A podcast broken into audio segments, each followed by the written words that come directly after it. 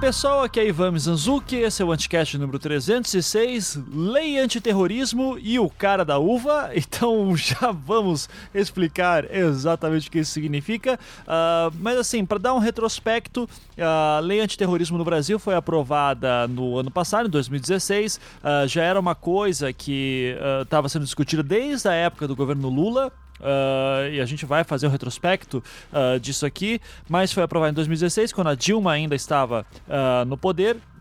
E atualmente, é, depois de aprovada, né, mais de um ano depois de aprovada, é, tá rolando, tá circulando uma proposta para adicionar mais alguns itens a essa lei. Uh, e quem fez essa proposta foi o senador Lazier Martins. Então, uh, vocês vão saber mais quem é ele daqui a pouco. Uh, mas quem participou dessa conversa fui eu o Felipe Figueiredo, lá do, do Xadrez Verbal, e o João Carvalho, lá do podcast Decreptos, do Revolu Show e, obviamente, aqui da casa. infelizmente, era pra gente contar também com a participação da Ana Luísa de Moraes Campos, que é especialista em Direito Internacional, participa lá sempre uh, do Xadrez Verbal também. Uh, ela não pôde, então uh, já peço desculpas aí pela ausência de uma mulher na equipe. Como a gente sempre fala aqui no podcast, a gente tenta sempre ter pelo menos uma mulher uh, na conversa. Essa semana não foi possível. É, inclusive, fica aqui o pedido Uh, caso você seja mulher, ouvinte no podcast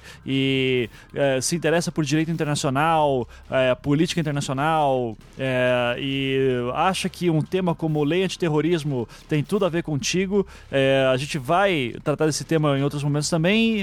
enfim, manda aí um e-mail pra gente, contato.anticast.com.br. A gente tá sempre procurando novas mulheres para participar, jornalistas, advogadas, enfim, né, professoras, pesquisadoras. Uh, fiquem à vontade aí, queremos deixar é, aumentar a presença feminina aqui cada vez mais. Uh, aqui alguns recadinhos uh, rapidinhos. É, eu estou planejando uma última turma do meu workshop de storytelling para este ano, uma última turma este ano no caso, é, e eu mais uma vez vou fazer o esquema lá de formulário para quem tiver interessado. Então vai ser em novembro, a data ainda está a definir, mas eu já vou colocar uh, aqui no post. Quem tiver interesse, então já bota o seu nome e e-mail e daí eu entro em contato e mando um descontinho ali de 30% que, uh, que tem sido um sucesso fazer esse esquema. Uh, o última que eu, a última vez que eu fiz, uma turma que vai abrir agora uh, no início de. que o curso vai ser agora em, no início de outubro, as inscrições foram super rápidas, assim, então, então já lotou. Então fiquei super feliz, assim, isso aí já é, é um modelo que eu tenho, venho fazendo e o pessoal paga um pouco mais barato, também me facilita assim, na questão de divulgação. Então, se você tiver interesse, Uh, só preenche o formulário, o link está na postagem e quando eu mandar o e-mail para vocês com o link de inscrição com desconto, uh, não marque toca porque as vagas têm ido meio rápido. Então, quanto antes você se inscrever, uh, colocar seu nome ali no formulário, mais rápido, mais, mais, chances você tem de estar tá matriculado. então, nesse novo workshop de storytelling online, né? Então você pode fazer em casa, sempre bom lembrar isso, que vai rolar em novembro. Agora em outubro já tem as vagas já estão encerradas. É, e é isso, né? Uh, outro recadinho, aquele de sempre, seja padrão no podcast, se você gosta do nosso trabalho, quer financiar, quer ajudar a financiar os outros podcasts da casa. Além do podcast, nós temos o Projeto Humanos, que está aí ainda em produção, né, depois do, dos perrengues que teve, mas ainda está em produção, está em andamento. Uh, nós temos também o Feito por Elas, que é podcast, sobre podcast produzido por mulheres. tô, tô maluco. É o podcast que fala sobre cinema produzido por mulheres. Pronto. Uh, tem o Salvo Melhor Juízo, que fala sobre direito, história do direito, teoria do direito, então, é, numa linguagem bem acessível, discussões cada vez melhores aí, comandado pelo Thiago Hansen, uh, feito por elas, que é da Isabel Wittmann e Angélica e toda uh, uma equipe de mulheres fantásticas. Uh, temos o Visualmente, que é sobre design, comunicação visual, publicidade. Uh, o Não Obstante, Filosofia, lá do Beccari. Uh, e estou, obviamente, esquecendo o É Pau é Pedra, que é feito pelos nossos patrões. Patrões, então, que, uh, só lembrando do esquema, né? Você começa a contribuir pro Anticast com a quantia que puder uh, você vira patrão, daí você tem acesso a Cracóvia Anticast, que é o nosso grupo fechado no Facebook, e lá dentro o pessoal se organiza para fazer o É Pau é Pedra, que é esse podcast colaborativo daí entre os patrões e patroas, né? Então, uh, quem tiver interesse para saber como que faz isso e como nos ajuda, acesse anticast.com.br, tem um botão lá em cima, uh, bem claro, seja patrão, é, e daí nos ajude lá, tem todas as explicações para vocês, né? Então é isso. Uh, espero que gostem do programa, ficou bem divertido. É, e, e, eu só já adianto que eu peço desculpas pela câmera mental, que eu quis fazer uma relação bizarra com o João em um certo momento sobre o Araguaia e o, o Felipe me deu um puxão de orelha e eu mandei ele tomar no cu, mas enfim, uh, aquele nosso amor de sempre, né? Mas uh, desculpa já é, pela cagada, uh, mas é que foi uma câmera mental para usar os termos aí do Felipe. E é isso, gente. Fique agora com o programa. Começando mais um podcast pra gente azedar a semana de todo mundo. Então estamos aqui com os azedadores profissionais já conhecidos, seu João Carvalho. Tudo bom, João? Tudo bom, Ivan. Sempre um prazer estar aqui. Um, um beijo para todos os ouvintes do, do Anticast. Estou muito feliz de estar de volta. Maravilha. E temos aqui nosso querido Felipe Figueiredo também, não tão querido assim, mas a gente tolera ele. Tudo bom, Felipe?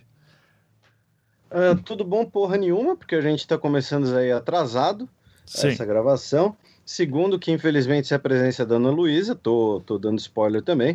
Uh, e terceiro, com a sua presença. E quarto, uh, gostaria de, de, dizer que você disse que nós iremos azedar a Semana das Pessoas.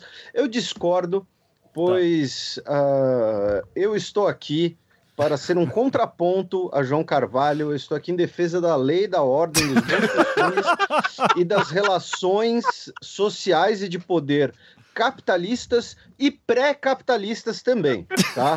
É, porque o, o, socialismo pode ter igualdade, mas só o feudalismo teve cruzadas. tá certo. Quer, quer réplica, João? Cara, não, eu já abandonei a história medieval há, há muito tempo e eu, eu vou me focar no modo de produção asiático. É tudo, tudo... Maravilha.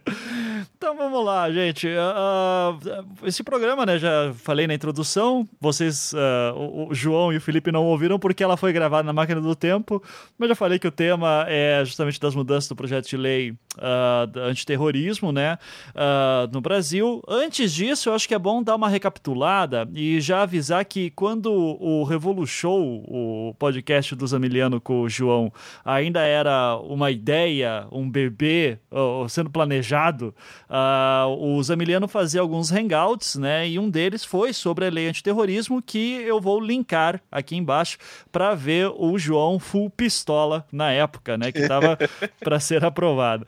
Uh, ou que tinha acabado de ser aprovada, eu não lembro. O, João, você. Cara, eu, eu é... acho que ela ainda estava em votação. Eu acho que ela já tinha passado pela eu acho que ela estava esperando a última votação. Uhum, é, eu, eu, lembro que estava bem próximo assim também. E. Estava bem próximo da votação porque a gente ainda estava discutindo um projeto, não era a lei em si. Eu hum. acho que a gente ainda estava discutindo o último projeto. Isso. Então, João, você quer dar uma recapitulada mais ou menos dos que te incomodava na lei antiterrorismo e Cara, aquele é, papo é com os coisa, Assim, é, basicamente, a, a lei antiterrorismo brasileira ela é um guarda-chuva gigante que embaixo dela você consegue colocar todo e qualquer tipo de manifestação social como se terrorismo fosse, o que já vem acontecendo. Tanto que a gente tem gente que está enquadrada na lei antiterrorismo de passeatas contra o Temer, para dar um exemplo. Uhum. Né? Porque exatamente a lei foi feita como um enorme guarda-chuva com termos extremamente vagos que permitem que a tipificação seja aplicada a manifestações que têm qualquer cunho menos o terrorista. Uhum. Como aparentemente é, isso não é o bastante, o, o nosso querido senador Lazier ainda está com um projeto agora de tornar tudo ainda pior. Sim. Mas assim, é, o que me incomoda da lei antiterrorismo brasileira é que ela não é, de fato, uma lei antiterrorismo. ela é uma lei voltada a tipificar comportamentos sociais que não necessariamente tem absolutamente nada a ver com terrorismo, enquanto se terroristas fossem para servir como aparato repressor estatal. Uhum. Sim. Tá? Então, assim, é, é, é, é muito Foucault para pouco.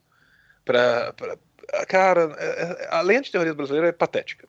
Sim, eu vou deixar ela linkada, inclusive para quem quiser ver, é, a lei de terrorismo, né, que foi aprovada no dia 16 de março de 2016, lembrando que antes mesmo de, uh, de ter golpe ou qualquer coisa Não, do tipo, isso é sim, PT lembrando mesmo. principalmente que essa é uma lei de dona Dilma Vânia Rousseff, né? Uhum que aparentemente se esqueceu completamente enquanto fazia essa lei, apesar de do projeto terem sido vetados diversos incisos e artigos e parágrafos. Artigos eu acho que não teve nenhum inteiro, mas parágrafo e inciso eu acho que teve.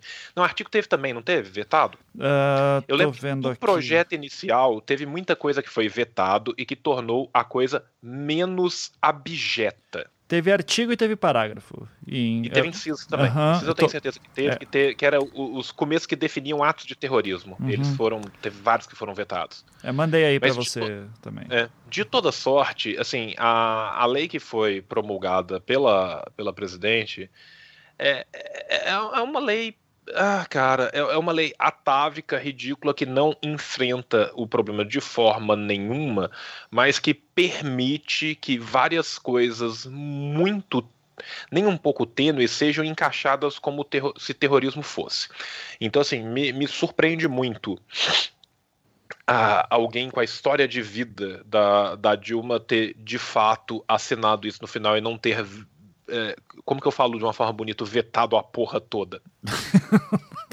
Acho que tá muito bonito já, eu, assim. Tá.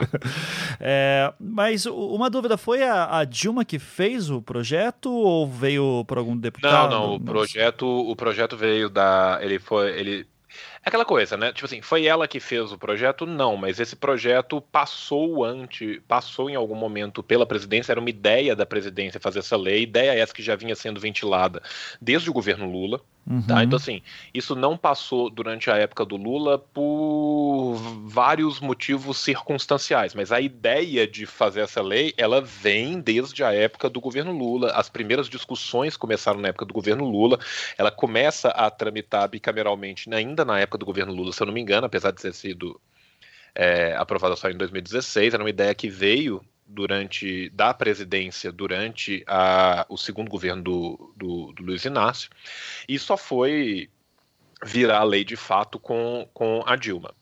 Uhum. Mas é uma lei que eu acho que é uma lei atávica, eu acho que é uma lei que não funciona e é uma lei guarda-chuva que cabe muita coisa dentro dela. E a ideia que eles estão tendo agora é fazer com que caiba ainda mais. Sim. Felipe, você lembra da toda a discussão sobre a criação da lei de terrorismo no Brasil? Algum comentário sobre isso? Então, uh, eu primeiro, né, o, o, no início da, da, da, fala dele, o João disse que uh, essa lei de terrorismo ela acaba servindo até como um guarda-chuva para qualquer outra coisa.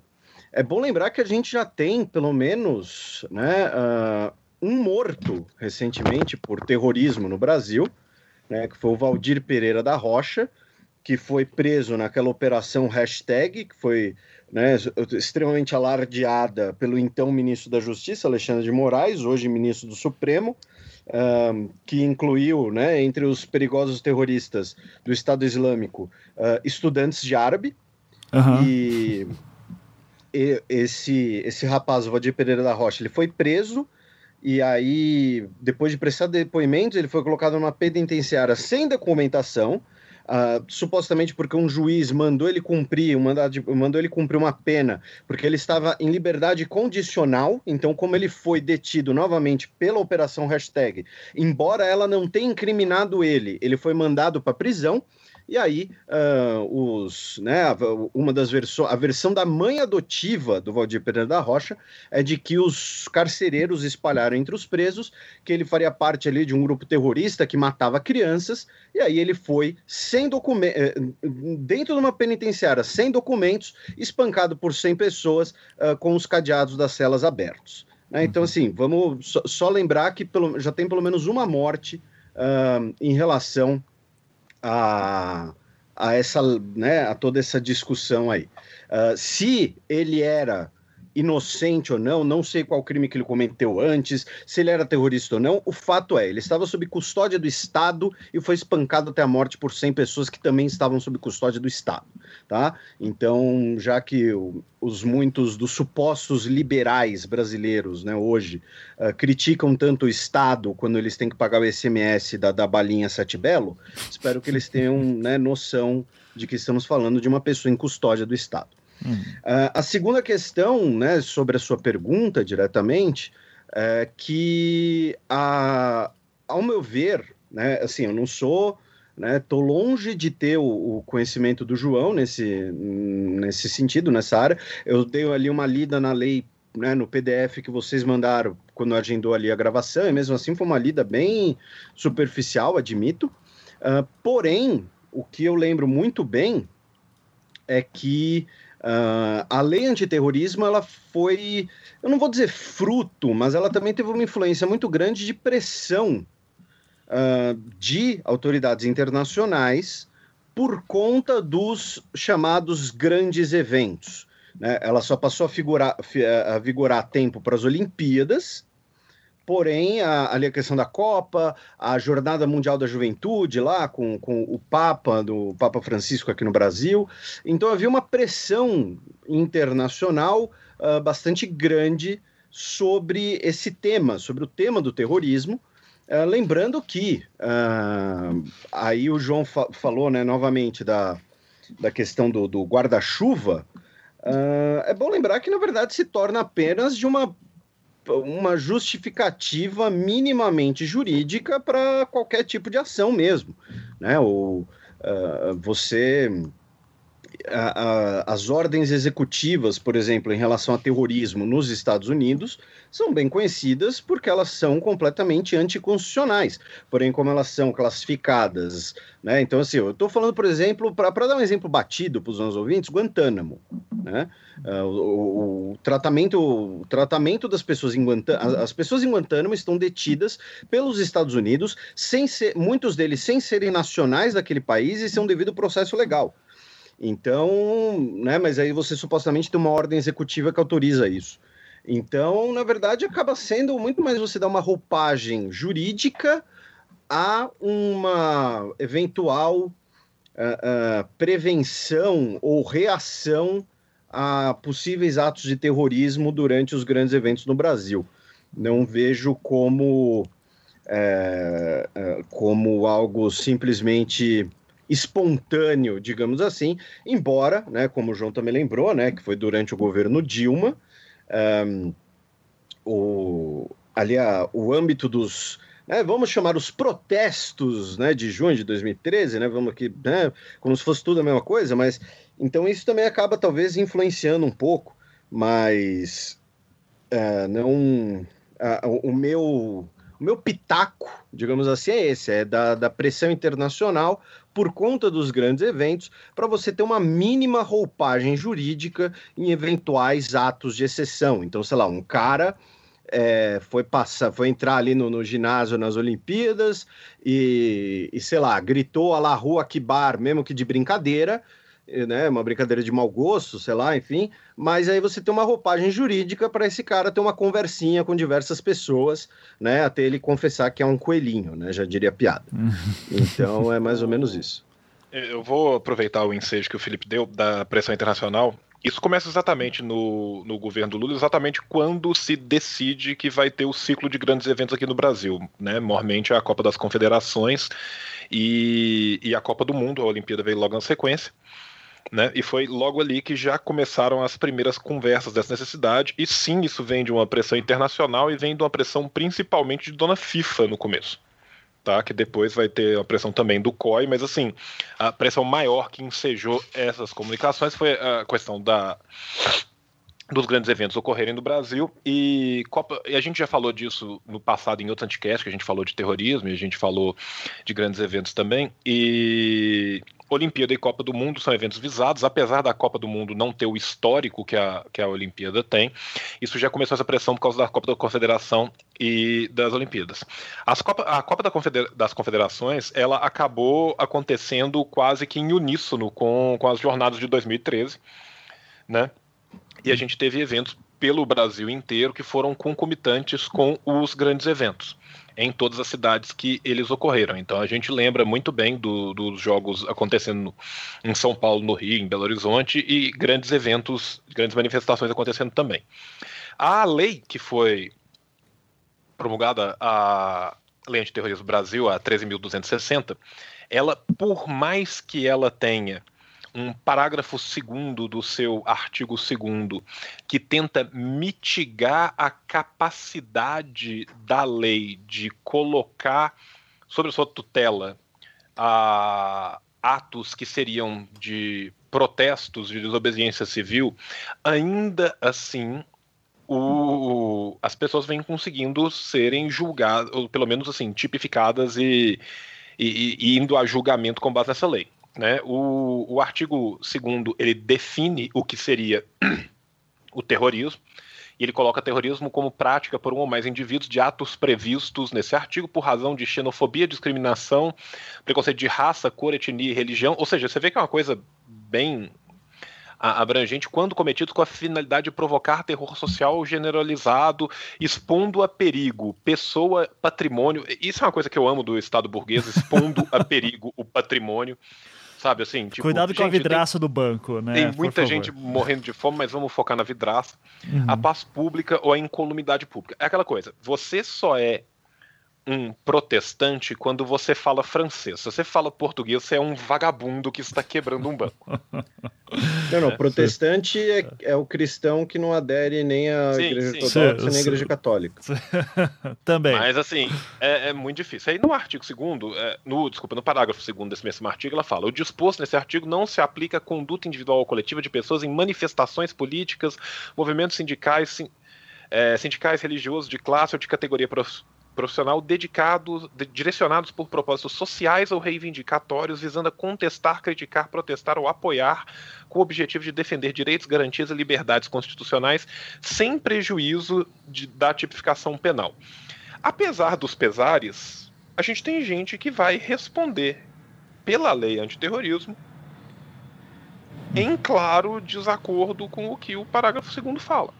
Sim. E aí tem um pequeno detalhe que, pô, maravilhoso. Aí, mas essas pessoas, então, provavelmente, quando isso subir à última instância, vá, vão ser inocentadas. Sim, durante isso elas ficam presas e a vida delas acaba. Né? Um pequeno detalhe. Sim. Eu vou pegar esse teu gancho, João, até porque eu lembro, assim que aconteceu a Operação Hashtag no ano passado, na época o ministro Raul Jungmann, Jungmann foi pro Roda Viva, né? Uh, justamente para responder algumas questões e tal, e daí, em certo momento, ele fala, ó, oh, essas aqui são as primeiras prisões que aconteceram pela lei antiterrorismo, e é importante dizer que todos os países hoje têm uma lei antiterrorismo, todos os países desenvolvidos têm, enfim, uh, e o Brasil é o único país em que sua lei antiterrorismo deixa explicitamente que não vai perseguir movimentos sociais, né? Uh, eu achei isso interessante no primeiro momento, só que daí, matéria aqui do G1 de agosto do ano passado, que eu vou deixar o link na postagem também, integrante do MST está preso com base na lei de terrorismo em Goiás, né? Uh, que daí, claro, o cara depois foi solto, enfim, mas uh, isso que o João falou, no fim das contas, um cara ligado ao movimento do, do movimento social, ele acabou sendo preso com base na lei de terrorismo. É, ou, ou seja, até alguém chegar à conclusão de que não, isso aqui é um movimento social e a interpretação da lei está errada, ou é, como é que vai interpretar essa lei exatamente dependendo da interpretação que tem do fato do cara, já são 30 mil etapas que nisso a vida do cara já pode ter ido pro, pro vinagre, Sim. né? Não, e para além disso, por exemplo, assim, nos movimentos que tiveram no Rio Grande do Sul, em frente ao Palácio Piratini, de, de vários professores, teve professor que foi preso com base na lei antiterrorismo porque ele tinha um rojão. Uhum. E, e isso, tá. João, uma, uma dúvida até sobre isso. Eu consigo em algum lugar da internet verificar quantas vezes essa lei já foi acionada uh, ah, para prisão ou isso aqui é o, não tem essa base de dados integrados? Eu desconheço a, a base de dados, mas se você sai procurando por lei antiterrorismo e prisão, você acha várias e várias reportagens que, que estão ligadas à, à prisão dentro dessa lei. Tá. Uhum. Sabe? Então, assim, você tem a, a, prisão de militantes... É que o Ivan queria algo mastigado já, porque ele é não, é vagabundo. Porque, tipo assim, ele é. queria, tipo, ó, teve 58 eu, eu uma tabela do Excel. É, não, eu, eu desconheço alguma base nacional um consolidada que, que tenha. Uhum. Sabe? É, não, é aquela coisa, em última instância, pensando no, no, nosso querido habeas data, não duvido que se a gente peticionasse ao Ministério da Justiça, ele seria obrigado a nos responder em 15 dias. certo. Mas a gente... Ou fundamentar a sua não resposta por escrito. É porque tem gente. É que assim, eu lembro ano passado alguma manifestação que teve que alguém foi preso com base na lei de segurança nacional e tinha gente confundido isso com a lei antiterrorismo. Terrorismo. É, uhum. E que são duas leis diferentes e. Sim, e outra coisa, a lei de, de, de, segurança nacional também é uma lei feita durante um período maravilhoso da história do Brasil, né? Aham, uhum, é, foi Revi... só a ditadura. É, revisar para quê? Uhum. Exato. É, certo, então, ó, é, sobre essa lei antiterrorismo que, tá, que então foi aprovada no ano passado, eu só queria apontar, é, reforçar ali o que o João falou, né, do artigo 2 O terrorismo consiste na prática de, por um ou mais indivíduos dos atos previstos nesse artigo por razões de xenofobia, blá blá blá blá. É, e daí ele é, aí coloca aqui, parágrafo 1, inciso 1 usar ou ameaçar usar, transportar, guardar, portar ou trazer consigo explosivos, gases tóxicos, venenos, conteúdos biológicos, químicos nucleares ou outros, tipo, outros meios capazes de causar danos ou promover destruição em massa. Daí o inciso. Que, do... que nesse caso o Rojão entrou aí, né? Aham, uhum, sim.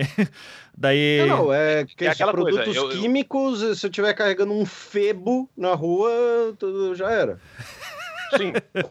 Sabe, por, por, exemplo, se você for para uma passeata ou um movimento social qualquer e você estiver transportando vinagre. Pois é. Pode né, Para uhum. se proteger, por exemplo, de, de gás. Uhum. Né, que pode ser usado contra a população civil, mas não pode ser usado em guerra. Olha que ironia. Sim, sim. É, e, e, daí aqui no artigo 5 inclusive, ele vai para outras especificações, né, de é, incorre, na, incorre, nas mesmas penas o agente que, como propósito praticar atos de terrorismo, dois pontos, recrutar, organizar, transportar ou municiar indivíduos que viajem para o país distinto daquele de sua residência ou nacionalidade, ou fornecer ou receber treinamento em país distinto daquele de sua residência ou nacionalidade, enfim, daí vai, vai tipificando um monte de coisa, mas no fim das contas é isso, né, uh, você pode abrir um guarda-chuva aqui para colocar qualquer pessoa e que é um ponto que se a gente for é, desenhar uma distopia Brasil 2019 depois de Bolsonaro ganhando, Deus nos acuda, né? Sim, cara, assim, em última instância, se for pensar, é, usar ou ameaçar usar, transportar ou guardar explosivos. Cara, todas as torcidas organizadas do país são terroristas. É, é, mas daí eu posso falar, não, mas pera aí, não, não tá tendo organização aqui política querendo quebrar tudo, ou não. É, vai, vai, vai ter sempre a justificativa do, do, de juiz dizendo que não é bem assim, João. Né? Sim, sabe, sabotar o funcionamento, apoderar-se de, de mecanismos cibernéticos. O Anônimos é terrorista. Sim. Uhum. Uh, tipo, Sabe, in... atentar contra a vida ou integridade física de pessoa é, é, é bem vago, né? É. Vai, vai, vai, de uma interpretação do, do agente que prende até a criação daí também do, do, do enquadramento. Imagina o seguinte, o artigo 3 fala, né, é, prestar auxílio pessoalmente ou por pessoa interposta à organização terrorista. Quais são as organizações terroristas para o Estado brasileiro? Tem uma lista? Não tem. tá? Então, assim, vamos imaginar que alguém decida que o Hezbollah é uma organização terrorista. Se eu dou dinheiro na internet para uma campanha de uma escola do Hezbollah, eu estou prestando auxílio por pessoa interposta a uma organização terrorista. Cinco anos de cadeia. Sabe? Então, assim, o problema da, da lei é isso. É que, assim, todo mundo parte do pressuposto que o bom senso imperaria e que certas coisas não seria. Todo mundo parte do pressuposto que o parágrafo segundo, que diz que isso não se aplica a movimentos sindicais, políticos, religiosos, blá, blá, blá, imperaria. Na prática, isso não acontece. E na prática, a relação entre o Estado e o cidadão, ela varia muito de quem é o cidadão que o Estado está lidando. Acho muito difícil que no evento de uma de um Audi A3 com vários meninos brancos e bonitos serem parados com diversos fogos de artifício indo para uma rave, eles serem considerados terroristas. Se for um chevetão rebaixado com vidro fumê indo para Mancha Verde, Pode, dependendo do que acontecer. Então, assim, é, é, é, é uma lei que, assim, ela é, é. Ela serve muito bem a um Estado policial. Sim. Ela serve muito bem ao aparato repressor do Estado poder fazer o que ele faz de melhor, que é reprimir. Não, é, deixa, permita-me, João, só refazer a imagem, é, colocando aqui um Del Rey com uma cerveja glacial, dois derby, um pacote de torresmo, é, porque essa foto, é, só de ver ela me embrulhou o estômago Sim. e ao mesmo tempo eu pensei que vida boa. Né? Então, Gostaria de saber o que os senhores têm contra Del Rey. Nenhuma, eu adoro essa foto que o Cara, não, não, não tô falando foto, tô falando carro. O cara, que o, o carro é senhor é tem contra Del Rey? Na moral, se eu tivesse que comprar um Del Rey, eu comprava um Corcel 2 que é 10 vezes melhor pelo mesmo preço. Não, não, mas aí, aí tudo bem, aí é uma escolha. Eu gostaria de entender esse tom aí jocoso com o Del Rey. Com o Del Rey, né? Não, e com o Chevette tudo bem, então. Você, você concorda. Não, o que eu tô falando, cara, é que, Chevetofóbico. Tipo assim, gente... Eu não sou chevetofóbico. o que eu tô te falando é o seguinte: a, o, o, o, Estado olha de forma muito diferente para os seus cidadãos. Perfeito, né? Uhum. Sabe, assim, eu, eu, vejo as pessoas falando assim, ah, eu amo Estado mínimo. Sabe qual que é um lugar que tem Estado mínimo com quase zero intervenção estatal o tempo inteiro? A hum. Rocinha. Uhum. Sim. Vejo poucos liberais se mudando para lá para aproveitar as benesses do Estado mínimo. Eu gostaria de lembrar que até 2012 a Somália não tinha constituição e ninguém foi para lá. É, é, aquela coisa. O, o, o, Sudão do Sul tem uma no papel, né? Eu não sei, eu não conheço o aparato jurídico do Sudão do Sul, desculpa. Tá. Da Somália eu ainda li alguma coisinha, agora do Sudão do Sul não. Sim. Assim, cara, é, a verdade é que isso serve a, aos propósitos mais diversos e com o recrudescimento bizarro que a gente está tendo no país, a possibilidade de uso desse ferramental jurídico na mão das pessoas erradas, uhum. ela é basicamente infindável. Sim. Se não bastasse isso, né, para adicionar a injúria e infâmia, a gente ainda tem o projeto de lei maravilhoso do, do, do senador Lazier Martins, que consegue transformar essa lei em algo ainda mais assustador e abjeto.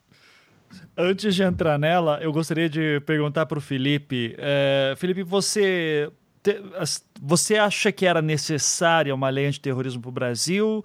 É, caso sim, as, nesses modos que foi feito, quais são os problemas na sua avaliação? Olha, é, só uma coisa assim, às vezes, né, eventualmente um ouvinte, né, que está, não sei, às vezes mais novo, menos informado, enfim, eu não está ligando o nome à pessoa, só queria lembrar né, aos nossos ouvintes que o senador Lazier Martins é aquele que toma o choque da uva, tá? Ah, aquele meme que você já viu, sabe? É, é essas mais de mesas. aquele cara, aquele cara, tá? Aquele cara do meme de choque na uva é o proponente dessa mudança na lei antiterrorismo, na, na, na lei antiterror brasileira, tá? Isso. Assim, vamos vamos parar um segundo e refletir sobre essa frase. Uhum. Tá? O cara do meme do choque da uva é o autor uh, da mudança na lei antiterrorismo. Só, Agora, só que ele é o autor porque ele é senador. é. é né, então, assim, uh, né, um abraço a, a né, todos os, os eleitores dele. Uh, agora, respondendo a sua pergunta, uh, aí talvez de fato, eventualmente entre algum choque uh, com o João, talvez se não de, de matéria, né, mas de forma, é o seguinte: uma lei antiterrorismo ela se faz necessária num Estado democrático de direito no século XXI? Sim. Porém, Todavia, entretanto, uh, é um tipo de legislação extremamente complicado, mesmo em lugares onde o check and balances é mais estabelecido ou mais aprofundado que o Brasil, vide o Patriot Act do George W. Bush nos Estados Unidos pós 11 de setembro, que é o, né, é, é o mesmo tipo, não vou dizer mesmo tipo, mas enfim, inclui aí a questão do terrorismo.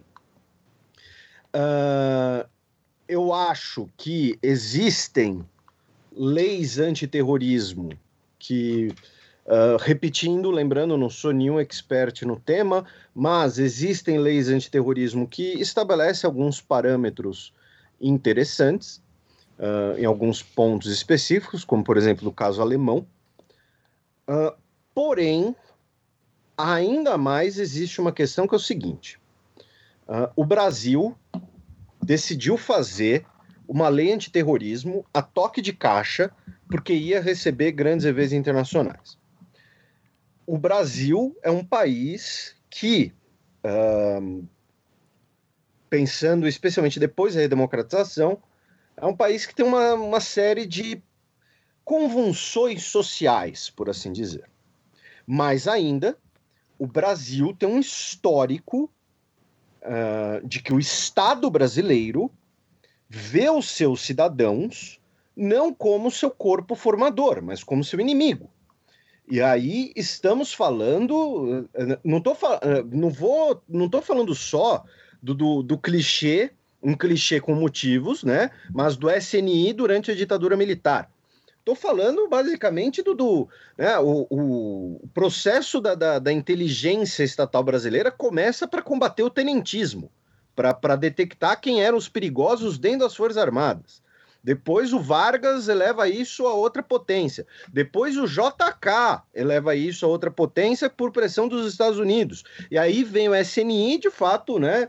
Temos aí um, um aparato uh, de, de inteligência interna uh, extensamente focado no cidadão brasileiro. Né? O, o, o filme de espionagem dos Estados Unidos é o James Bond espionando uh, Moscou. Né? O James Bond lá tentando roubar os planos soviéticos, sei lá, qualquer bosta dessas.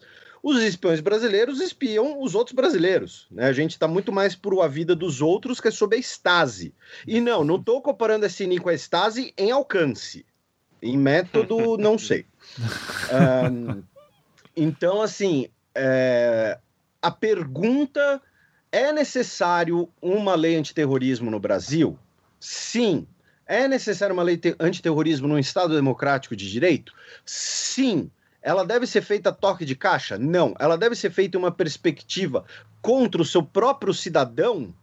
Não, ela deve ser feita uh, como um grande guarda-chuva para você ba fazer basicamente qualquer coisa, uh, ainda mais considerando a realidade brasileira, porque o Patriot Act, por mais abjeto que uma pessoa possa achar que é, ele tem um contexto histórico, que é quando o terrorismo chega, no, o terrorismo internacional chega nos Estados Unidos né? Mas o, o, o, Patriot Act ele foi feito pensando lá no, no, né, no terrorismo islâmico, no, na Al-Qaeda, no Bin Laden. O, os malucões lá dos movimentos supremacistas brancos, os Montana Freeman, essas bosta, que são vigiados pela FBI, que teve um professor de West Point, inclusive. É, existia essa frase, eu fui checar de quem era e de fato ela é real. Né? Todo mundo fala, ah, o governo dos Estados Unidos considera a maior ameaça terrorista os movimentos supremacistas brancos internos. Aí eu fui achar, é o cara que dá aula sobre terrorismo e contra-terrorismo em West Point né, a maior academia militar do, dos Estados Unidos. Então, assim, é um cara que ele deve ter alguma mínima noção disso. Uh, então, assim, eles eram vigiados por outros aparatos. O Patriot Act é pensando da porta para fora. Uh, se isso é bom, é ruim, não estou entrando nesse mérito. Estou falando que o aparato brasileiro é pensado da porta para dentro. Uhum. O que é, né, é uma grande. É, é botar faca e o queijo na mão de olha colei aqui um cartaz dizendo fora Dilma, dizendo fora Lula, dizendo fora Temer, dizendo fora todos, dizendo fora Ivan, dizendo qualquer merda. Pronto. Dá para encaixar de alguma maneira na lei antiterrorismo. Emprestei um grampeador para uma amiga minha. Essa amiga minha por, é, namora um descendente de libaneses cujo primo é do Hezbollah. Pronto, eu estou auxiliando de forma indireta via um intermediário o Hezbollah. né? Porque eu emprestei o grampeador para ele. O grampeador ele pode ser feito lá a, a nail gun, né? É uma arma de grampo. Então, porra, né? Tô aqui destruindo o Estado brasileiro. Sou, sou praticamente o Stalin, né? Quando ele era líder terrorista classificado assim pela Ucrânia.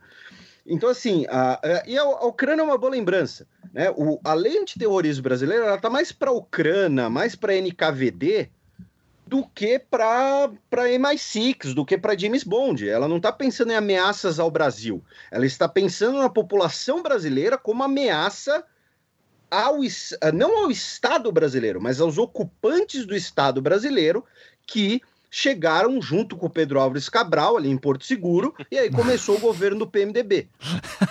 Então, assim, é, é, é, é isso. O, o, o, Felipe acabou de resumir o Raimundo Faoro, gente. Não precisa nem de ler mais, né? Tipo, é, é isso. Sim. Mas então, assim, a minha visão é essa: uma lei antiterrorista é necessária. Uma lei antiterrorismo no Estado Democrático de Direito é necessário. Porém, a nossa lei e a nossa, o, o mindset dessa lei, para ficar chique, combina muito mais com a China ou com o Brasil dos anos 70 do que com o Estado democrático de direito. Uhum. Sim. Uh... Cara, não, eu, eu, eu, concordo com, com, com o Felipe do ponto de vista institucional da necessariedade vis-à-vis -vis um suposto Estado democrático de direito, porque não existe Estado democrático de direito. Falei, mas é isso. Falei. Sou, sou eu que estou falando, mas assim, se a gente for encarar as instituições que, na verdade, como diria meu querido Zizek, are pure ideology, né? do, do Estado Democrático de Direito, era necessário que se fizesse uma lei. A lei, como ela foi feita, foi feita como tudo é feito no Brasil. Lembrando que o Brasil, de uma eu, eu vou ser um pouco mais chique que o, que o Felipe, porque ele falou muito melhor do que eu e eu vou repetir as mesmas coisas com palavras diferentes. De uma perspectiva faoriana, o Brasil sempre o, viveu um, rebu, um republicanismo aristocrático e mitigado. Né? Uhum. Então, assim, desde a formação da burocracia estatal brasileira, e o Felipe começou falando da formação da inteligência brasileira, eu volto lá atrás, desde que, assim, vamos voltar nos estudos de Pandiá Calógeras, gente, no império, a formação da política exterior brasileira ela já era feita de uma forma elitizada e aristocrática para proteger o Brasil dos seus próprios cidadãos. Uhum. Então, assim, esse pensamento que o cidadão brasileiro é, em última instância, o grande inimigo do status quo que pulula e domina o Estado, que concordo com ele, chegou aqui nas caravelas, ele faz com que essa lei seja feita de uma forma completamente temerária, que leva às deturpações mais loucas possíveis. E a verdade é que, dado o recrudescimento que a gente tem do nosso corpo social, a possibilidade da gente caminhar a passos largos para um estado policialesco é gigantesca. Uhum. Enquanto distopia, nós estamos muito mais próximos hoje em dia de na questão de, de como o cidadão é tratado, de chegar em 1984 do que chegar em Admirável Mundo Novo. Perfeito. Uhum.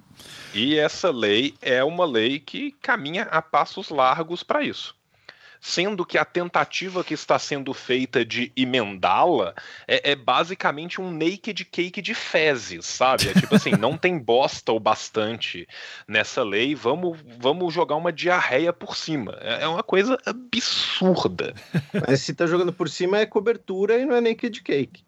Não, mas aí ele fica só caindo de lado, de lado, dá pra você ver as camadinhas de cocô. Então, assim, é. Entendi. Tipo, é, é la... não, aí é um lava cake. É um, tudo bem, tudo bem. Eu gostei da sua definição. É, é, é um lava cake de fezes que isso está sendo feito. Perfeito. Vamos então aqui é. pelo. Ah, fala aí, Felipe. Fala aí. Não, não, só ia comentar que eu tô achando esse programa muito imparcial, porque você não trouxe ninguém para defender essa lei e tá, não trouxe o tá. senador Lazer Martins. é, né, assim, você podia usar de vírgula sonora. De vírgula sonora. Ai, essas mais de mesa perderneiras. Né? Se, se, eu editasse, eu com certeza faria, mas fica só o link aí do meme uh, no post. É um vagabundo. É demais. É, falando em vagabundos, então vamos ler o, o, projeto de lei do Senado aqui, então, né? Que basicamente altera a lei, blá blá blá, de 16 de março de 2016. O Congresso Nacional decreta. É, vocês estão com o link aí? Senão eu mando aí pra vocês. Ô, oh, tô com tudo aqui. Tá, beleza. De qualquer forma, eu tô, tô colocando aqui também. E tem na postagem para quem quiser. Uh, que ele basicamente tem aqui o, o, o que ele tentou alterar, né? Emendar. Então, no artigo 1, a lei passa a vigorar com as seguintes alterações. Uh, daí, no inciso 6 do primeiro parágrafo, uh, coloca incendiar, depredar, saquear, destruir ou explodir. Oi, pode falar. Ele, ele cria um inciso sexto e um inciso sétimo para o primeiro parágrafo do artigo 2 O artigo 2 é o é artigo isso. que define o que é o terrorismo. Né? Ele, do seu projeto original, ele teve alguns itens que foram vertados, a saber, o inciso segundo e terceiro, e a, a, o, esse gênio da, da legislativo de Lazier Martins, ele vem trazer mais incisos. Isso uh, para o artigo 2 Lazier Martins, que, é, que é, bom dizer, né, é um notório pesquisador de terrorismo internacional também, né, política é. latino-americana, é... então tem... A gente já comentou que ele é o do meme da, da festa da uva, do choque? Eu, eu, acho que não ainda, acho que é bom. Ah, tá. tá então, pra quem... Mas assim, se você não conhece ele pelo meme da festa da uva, eu sugiro que você procure a, a relação linda que ele mantém com sua esposa. Ah, é, tem isso também. O, o que, que é isso mesmo, João? Eles são casados há muitos anos, felizes, marido exemplar? Como é que é o lance? Rainha Itália, que é uma das mais conhecidas das uvas de mesa. Aqui a Perlona. Essa aqui é a Tardia de Caxias, que é uma uva, é uma variedade nova. E aqui a Rubi, que é uma mutação da uva Itália. Bom, estas mais de mesa. Aqui do lado, Pederneiras. Aqui, por exemplo, tem. Ai, ai!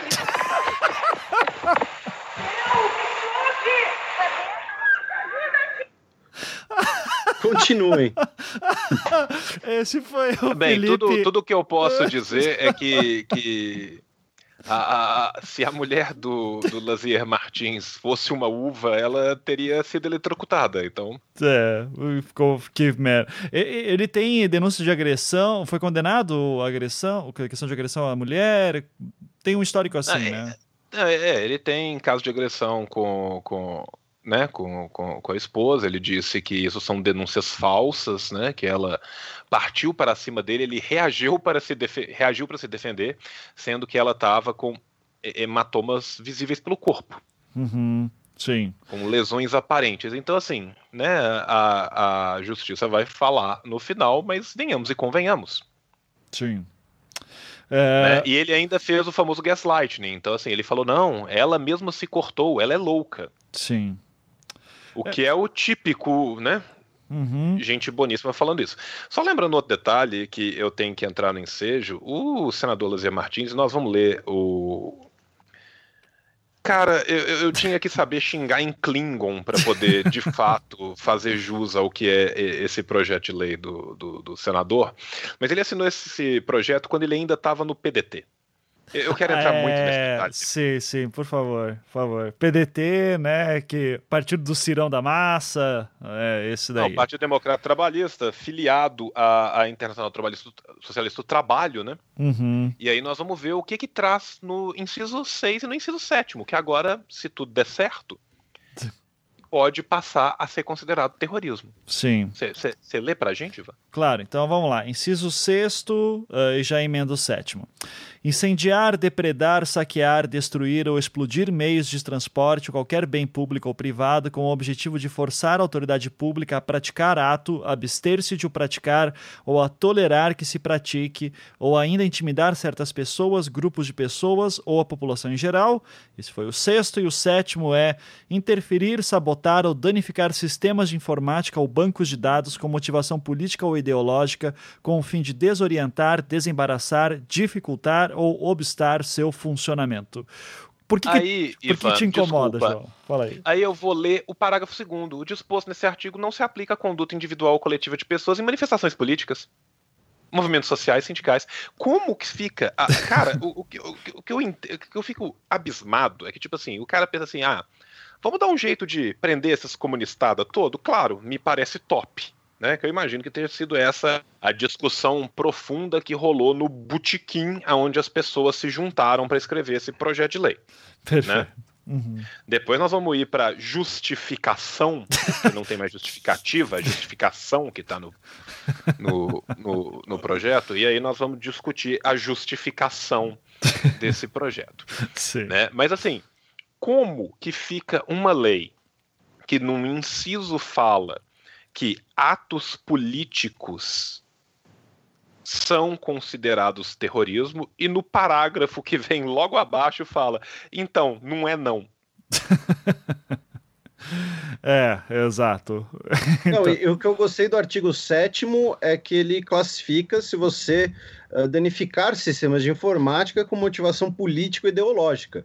Se eu responder, né? Ah, por que você detonou aqui o sistema do, do Itaú. E eu responder, porque eu quis, tá, tá fora. Aí não é terrorismo. Uhum. Não é. Não era uma motivação política dela. Ah, porque eu me desafiei. Porque eu tô. Porque hashtag foco, força e fé. não é. Não tem problema. Uhum, exato. Ah, e, e aí você vê, tipo assim, a fim de desorientar, desembaraçar, dificultar ou obstar seu funcionamento. Ou seja, interferir em sistemas de informática a fim de obstar e dificultar o seu funcionamento. Se eu começo a postar corrente no grupo de família, eu sou um terrorista. Uhum. Uh, que inclusive puxa aqui o artigo, o, o terceiro parágrafo que ele está querendo colocar no terceiro artigo, né? que é nas mesmas penas incorre aquele que dá abrigo ou guarida à pessoa de quem saiba que tenha praticado crime de terrorismo. Uh, cara, isso aqui de novo, até a pessoa entender o que, que é terrorismo, eu, eu, meu brother toca aqui a campainha uma hora da manhã, fala assim, oi Ivan, é, posso subir? Primeiro que eu vou dizer que não, né? Mas o cara insiste, eu subo, ele sobe, daí eu descubro que ele fez ah, alguma então merda. O segredo é só insistir? É, isso. insistir um pouquinho, vai. uh, a pessoa sobe e tal, uh, eu não sei o que ele fez, mas dependendo da interpretação de quem, ah não, você não tinha nada que tá recebendo o cara uma hora da manhã, você não conhece o que o cara faz. Uh, Sabe, o cara toca no interfone e você fala assim: boa noite, amigo. Você praticou um ato de terrorismo? Aí ele fala: acredito que não, pois filo por espírito de emulação. Ah, é, é complicado. O... Eu lembrei do. Não, não, só pra. Fala lembrei aí. de um, de um, de um episódio. Uh, quando o, vai estudar um garoto árabe na escola do Bart. Vocês já assistiram? Sim, não, sim. eu não vi e, e aí, então, aí o Homer acha, acha que, tipo, que o Bart vai ser cooptado pelo terrorismo. e aí, só que assim, na verdade a família é indiana, não tem nada a ver. Enfim, mas aí ele vai na casa né, da, da, do menino tal, e começa a conversar com a mãe do menino. Aí ela, ah, nossa, né, não, não sabia que ia ter visita tal. Você quer um bolo tal? Aí ele, não, muito obrigado, não, não quero bolo. Você gosta de bolo? Ela, gosto. Ah, e ela rua que bar, significa o quê para você? ela, ela fala alguma outra coisa, não, mas vamos sentar ali no sofá. Ah, sim, claro, no sofá e Morte América, certo? Aí ela olhando, é, parece isso, né? O cara vai tocar aí na sua casa, o Ivan, deixa eu subir e tal, você, então, veja bem, Morte América... Cara, é. e aí beleza, como o artigo 4 foi vetado, eles não podem escrever um novo artigo 4. Aí vem o maravilhoso artigo 3A. que vamos lá, vou ler aqui. Recompensar ou louvar outra pessoa, grupo, organização ou associação pela prática dos crimes previstos nesta lei em reunião pública ou fazendo uso de meio de comunicação social, inclusive rede mundial de computadores, eu adoro esse termo, ou por divulgação de escrito em outro meio de reprodução técnica. Ou seja, basicamente um black bloc seja... destruiu um, um, uh, uma vidraça do, do Santander, eu digo, achei foda. Pronto, tô fudido. Oito anos de cadeia. Caralho. Cara, a pena é quatro a oito anos de cadeia, tá? Então, assim, Vamos falar que eles olhem para essa sua barba, dosimetria vai lá em cima, tá entendeu? É oito anos de cadeia, com certeza. Ah, até também olha Porque... meu, meus livros, né? Tá na moda isso também, Sim. assim. Meus livros do Estado tá Islâmico aqui, fudeu. É, olha os livros do Estado. Vê, tira, vê uma foto sua no Instagram que atrás tem um livro escrito Estado Islâmico. Pronto. Mas assim, se, se eu louvar em público um grupo ou organização por ter por exemplo, uh, incendiado um meio de transporte. Se essa organização for a polícia espanhola batendo em manifestante e o busão pegou fogo, eu ainda vou preso? Pois é, de depende da lista vamos, inexistente. A, a polícia espanhola soltou uma bomba, a bomba, sei lá, quicou ali, vamos dar o benefício da dúvida, ela quicou na, na, na fonte ali da, da Praça dos Touros, entendeu? E aí, pum, detonou o busão. Aí eu viro e falo, pô, a polícia espanhola tem mais é que bater nesses vagabundos. Sim, porque no artigo 2 inciso 6 incendiar, depredar ou explodir meios de transporte com o objetivo de forçar a autoridade pública a praticar atos, obter ou praticar atos, ou ainda intimidar certas pessoas. A polícia espanhola incendiou no sentido de intimidar certas pessoas. Qual pessoa? Os manifestantes. Você foi, portanto, a polícia espanhola cometeu o crime de terrorismo. Uhum. E pode ser condenada, deixa eu só ver aqui, e eu, ao de 12 a, a 30 anos, tá? A polícia espanhola como um todo, todos os policiais da Espanha serão presos por 30 anos. e, e eu, você... ao louvar, também. Uhum. Sim, mas como você tá, você não tem essa cara de terrorista do Ivan, eu acho que você pega quatro anos estourando. Entendi. Ai, ai. Mas, assim, eu não vou dizer, né, que eu, que eu fraudaria um vestibular ao contrário de uns e outros. Né? Não estou dizendo que eu consigo me candidatar pelas cotas, mas o Ivan pelo menos é branco mesmo. Será que não, não passa um pano para ele? Na ou, verdade, é, ou é justamente traição de classe? Na verdade, para ser sincero, Felipe, eu sou descendente sírio, então tô fudido. Já, não, você é descendente de húngaro, vai tomar no seu cu. Não, é sírio mesmo, tá? Só para avisar. É... Não, não, você é descendente de húngaro polonês. Mizanzuki não é um típico sobrenome de Damasco. Não, mas tá? porra, mas os caras levantam minha árvore genealógica, vai ver lá, eu, eu, o meu, a minha bisavó era síria. Então, fodeu, né? Não, se levantar a ordem genealógica... Ivan, tudo que eu vou te falar é o seguinte, eles vão procurar seus podcasts, chama Projeto Humanos, não chama Projeto Humanos Direitos. Humanos Oito de anos bem. de cadeia, filhão. Humanos de bem. Oito anos de cadeia. É, eu moro a duas quadras da mesquita, tô na merda mesmo, assim. Então, já viu.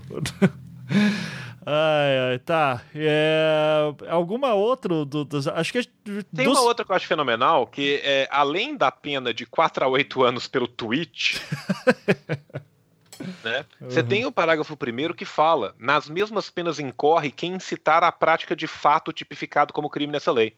O RT é incitar que esse tweet seja replicado. Aham. Uhum. Sim. Seja... Mas e se eu expressar que não é para fazer aquilo? Por exemplo, o Putin não quer que seja vista a foto dele de palhaço gay. Eu vou lá, retweet e falo: o Putin não quer que as pessoas vejam essa foto. Não deem retweet. Eu fui expresso. É. Mas você está interferindo num sistema de informática com motivação ideológica. Uhum. A minha motivação ideológica é preservar a lei e a ordem. Impedir. Você está desorientando. Não, não, eu estou explicando que aquela imagem não é para ser compartilhada.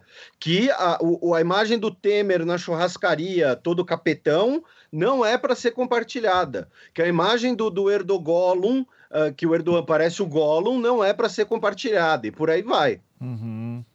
E aí? É, é, eu, eu acho que teria que ser caso a caso, mas eu acho que pelo menos uma surra e uma multa você excelente. Ó, e o Felipe tá brincando, mas assim, um dia acho que vale a pena a gente fazer um programa sobre a operação hashtag. Teve gente que foi, uh, foi presa e uh, denunciada pela hashtag em princípios parecidos aí, Felipe. Uhum. Uh, e, e, que é meio complicado de analisar a situação ali que... Não, é assim, é, é o preso porque você tava no fórum errado, no Forchan errado. Né? É, é, tipo isso. Ah, não, se tava no Forchan tem que ir pra cadeia. eu, não eu, negar. O cara, o cara tá no Forchan, você abre o computador do cara, tem uma pasta cheia de fotos de anime, né, pra usar com... pra usar Agora, ali. Tipo assim, não, por que, você tá aqui na Operação Hashtag? Eles ali são terroristas. Eu sei, eu tava ouvindo K-pop. Nossa, sua pena é duas vezes pior. Vamos. Não, eu tava lá de, dizendo, entendeu? Tava lá no, no, no fórum do, dos dos uh, uh, dos Charlottesville, né? Não, aí eu tava, tava no, no fórum do caralho, tô tentando lembrar uma é, furry porn. Pronto, tava no fórum do furry porn. Pronto, vai, vai pra cadeia. Uhum. Só lembrando que todo mundo sabe que pornografia furry é no 7chan, não é no 4chan, mas tudo bem. o João me assusta, cara, esse conhecimento dele. Olha, olha, algum número seguido de chan é cana. Pronto, facilitou. Cara, é, a lei antiterrorista do Brasil devia ser só isso, né, cara? Acesso a XXchan igual a cadeia, sacou? para repensar seus atos. Para repensar seus atos. A, a, a, prisão é solitária em segurança máxima, 30 anos, renováveis por outros 30. Ah, tá bom. Vamos para justificação, né, João e uh, Felipe? Que essa é a uh. parte gostosa aqui, assim. Então, como. Eu, eu tô quase sentindo no episódio de comentando textos de. de empreendedor. De empreendedores de palco. É... Inclusive, vamos fazer essa, aquela dinâmica que é eu lendo e vocês me interrompem quando quiser, tá certo? Beleza, beleza. Tá, então olha só. Justificação, porque justificativo foi pro caralho, né? Então, é justificação aqui do senhor Lazier Martins. Ai! Né? Então, ele fala aqui. Em março de 2016 foi sancionada a lei antiterrorismo, que foi fruto de grande debate nas duas casas do Congresso Nacional. E, a... e, assim, gente, se tem alguém que consegue debater contra terrorismo e terrorismo profundamente, são os nossos egrégios e nobres representantes públicos. Né? Sim, com certeza. Todos aí estão atualizadíssimos na biografia, na, na bibliografia do Peter Neumann, assim, estão lendo pra caralho, estão. É impressionante. Vamos lá aqui. É, a despeito de eventuais críticas que poderiam ser feitas ao resultado final, acreditamos que se tratou de avanço significativo porque finalmente regulamentou o disposto no inciso 63 do artigo 5 da Constituição Federal, que trata o crime de terrorismo como categoria particular. Lamentavelmente, porém, a então presidente da República, de maneira equivocada e pouco informada a respeito do cenário internacional. Sim, porque o senhor Lazier Martins é que tá manjando das paradas, tudo bem. Você é... vai ver que ele vai citar grandes Não, fontes de informação. É muito, muito. Sim, eu tô, tô salivando para aquela parte já. É, do cenário internacional, vetou certos dispositivos que, em nosso entendimento, são fundamentais no tratamento do tema. É correto, aliás, afirmar que a então presidente mutilou a lei antiterrorismo e assim tornou-a em aspectos fundamentais inócua. Inócua Quais são esses aspectos fundamentais? Prender comunistas. vamos, vamos, ser mais críticos, né? Começar assim, né? Uh... A, a, presidente mutilou arti o, o, o projeto maravilhoso que teria o poder de prender vários comunistas. É isso. Uh, assim, o debate em relação ao terrorismo não pode ser considerado concluído. Isso, aliás, é posição que tem sido expressada em diversos meios de comunicação e por autoridades governamentais nos últimos dias. É preocupante, por exemplo, que a revista semanal Veja tenha trazido em sua edição 2483 de 22 de junho de 2016 informações a respeito de ameaças terroristas. A matéria, intitulada O Estado Islâmico tem um recrutador de brasileiros, Ismail al-Brasili, é tão relevante que se torna necessário reproduzir alguns trechos como fazemos a seguir. Ah, vamos lá, então, né? Que eu lembro quando saiu essa matéria, eu, até troquei uma ideia com o João, e enfim, né? Mas vamos lá. Vamos, vamos, vamos falar algumas coisinhas hoje sobre isso. É, citando aqui a matéria da Veja. E o Brasil não está a salvo. Ao menos é essa avaliação do Serviço Secreto Brasileiro que consta de um relatório, eh, de um relatório reservado distribuído às autoridades envolvidas na montagem da segurança da Olimpíada do Rio de Janeiro. Eh, eh, desculpa, eu já tenho que interromper aqui, porque uma coisa que eu me lembro quando eu li essa matéria é porque o jornalista, eu não vou lembrar o nome dele agora, ele citava uma fonte que ele não revelava do Serviço Secreto Brasileiro. Ou seja, foi informação vazada que não deveria ter sido vazada, sendo que a gente estava em vésperas de começar um evento olímpico aqui, ou seja, um evento internacional. Ou seja, essa informação ter sido vazada poderia ter dado uma merda fodida né? Eu, eu, cara, eu, eu não posso, eu gostaria de interromper. posso ah. entrar no, no mérito, mas sim. E agora, o, o que foi vazado? E a, a, a, Veja, né, assim, com a sua costumaz preocupação com o jornalismo investigativo, né, que, que é uma coisa que vem pautando esse hebdomadário de tão grande respeito na nossa sociedade desde o começo, solta assim: ah, foi informado que pode haver terrorismo.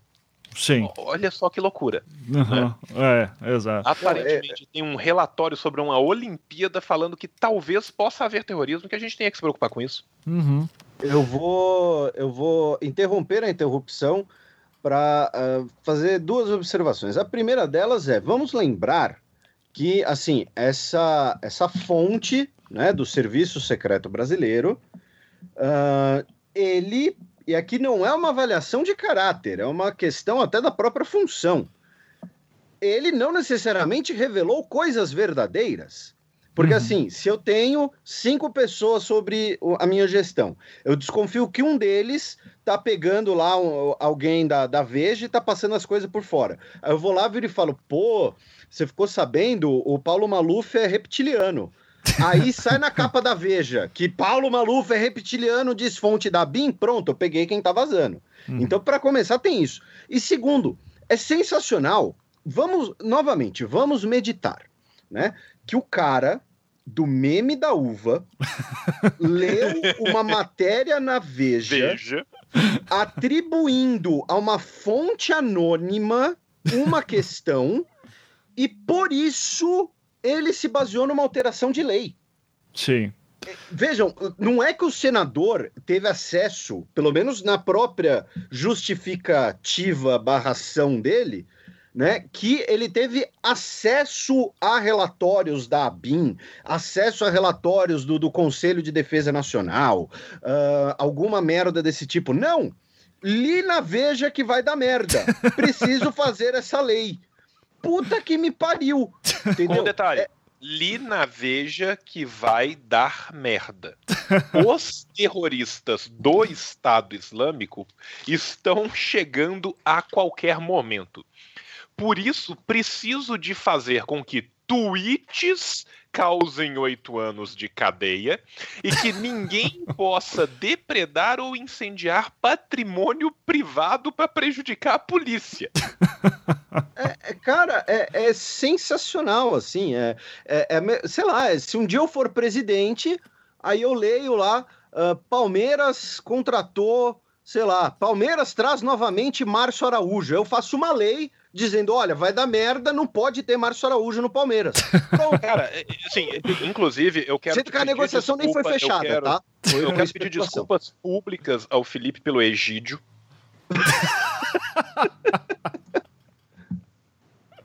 tá? Eu, eu, eu, eu, quero assim me desculpar publicamente em nome do Cruzeiro e, e, e, principalmente assim quero pedir desculpas a você, ao Palmeiras e ao futebol pelo Egídio. e eu espero que o senador Lazier esteja nos ouvindo e coloque né, mais um artigo na lei, o artigo 3B, escrito Egídio é terrorismo. Egídio de titular já é vandalismo. É. Ó, e, e Mas assim, enfim, continuemos. Não, e só para complementar, a, a, fonte da Veja foi tão uh, o jornalismo investigativo de qualidade que assim, eu que na época tava só tava pesquisando bastante de, de Estado Islâmico e as atividades online, uh, Ou seja, sendo terrorista. Sendo né? terrorista, né, com certeza. Esse Ismail Al-Brasili, ele era muito difícil de encontrar, porque o cara só tinha blog, é, Twitter, que ficava caindo e subindo toda hora. Ele tinha perfil no LinkedIn. No, eu não tô de sacanagem. Ele tinha perfil no LinkedIn. Especializado em gestão de pessoal com temperamento tipo isso.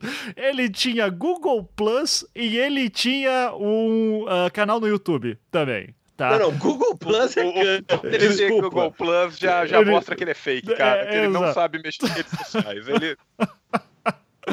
Mas ele tinha só tudo isso. Ah, e ele tinha também um canal, um, um Wicker, que é pra, tipo, um WhatsApp mais fudido, assim. Uh, e, então não era muito difícil descobrir que esse cara existia e com um nome tipo, será que este cara pode ser brasileiro? Ao Brasile? Pode ser, né? Não sei.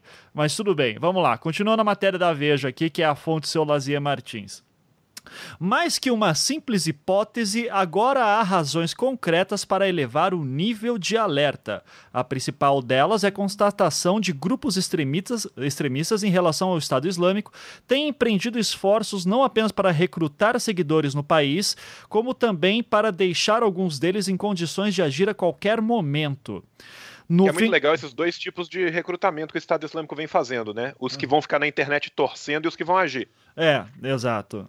E, e assim, uma curiosidade também, porque isso, para ter esse tipo de informação, o jornalista, teoricamente, teria que ter tido informação privilegiada mesmo, porque. Uhum. Uh, o que o, o, o Al Brasile fazia, uh, que isso era bem notório nos blogs dele, todos os canais social, de mídia social dele, ele falava muito assim, ó, oh, tô precisando de gente que traduza textos para português, espanhol, ah, vamos levar, a, a, a, vamos levar, cru, vamos lutar contra os cruzados na terra deles e tal. Uh, tinha um monte de elogios a membros do Estado Islâmico. Agora, dizer que assim ele estava já montando alguma coisa, alguma ação aqui que depois vai cair lá para hashtag, é, isso teria que ser informação muito privilegiada e, de novo, seria vazamento de informação que um senador está se. Puta, que se, eu acho que se tem alguém que poderia conversar com o Serviço Secreto Brasileiro com alguma, é, com alguma autoridade, seria um senador. E o cara recorre à Veja. De novo, é, é um absurdo, assim, nesse sentido, mas ok, né?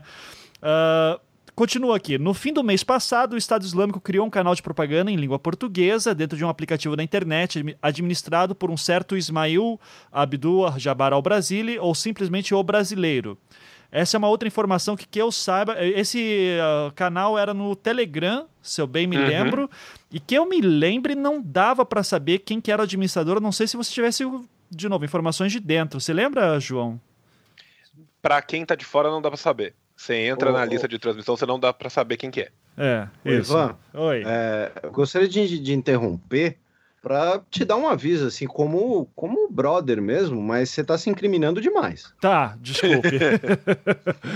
uh, mas é, mas eu, eu, larguei essa vida, tá bom? Só para avisar também, os meus crimes não prescreveram ainda, por isso que esse programa só vai sair em 2022, tá? Então... Não, mas é. De, de novo, é, o que eu tô falando é não são informações é, que eram difíceis de conseguir na época. E não, tem, e essas é, são informações que estão em redes abertas, sabe? É. A, o, o link para esse. Né, pro, pro, pro, pro, que tinha no Telegram e tal, isso tudo era facilmente encontrável. Uhum, isso.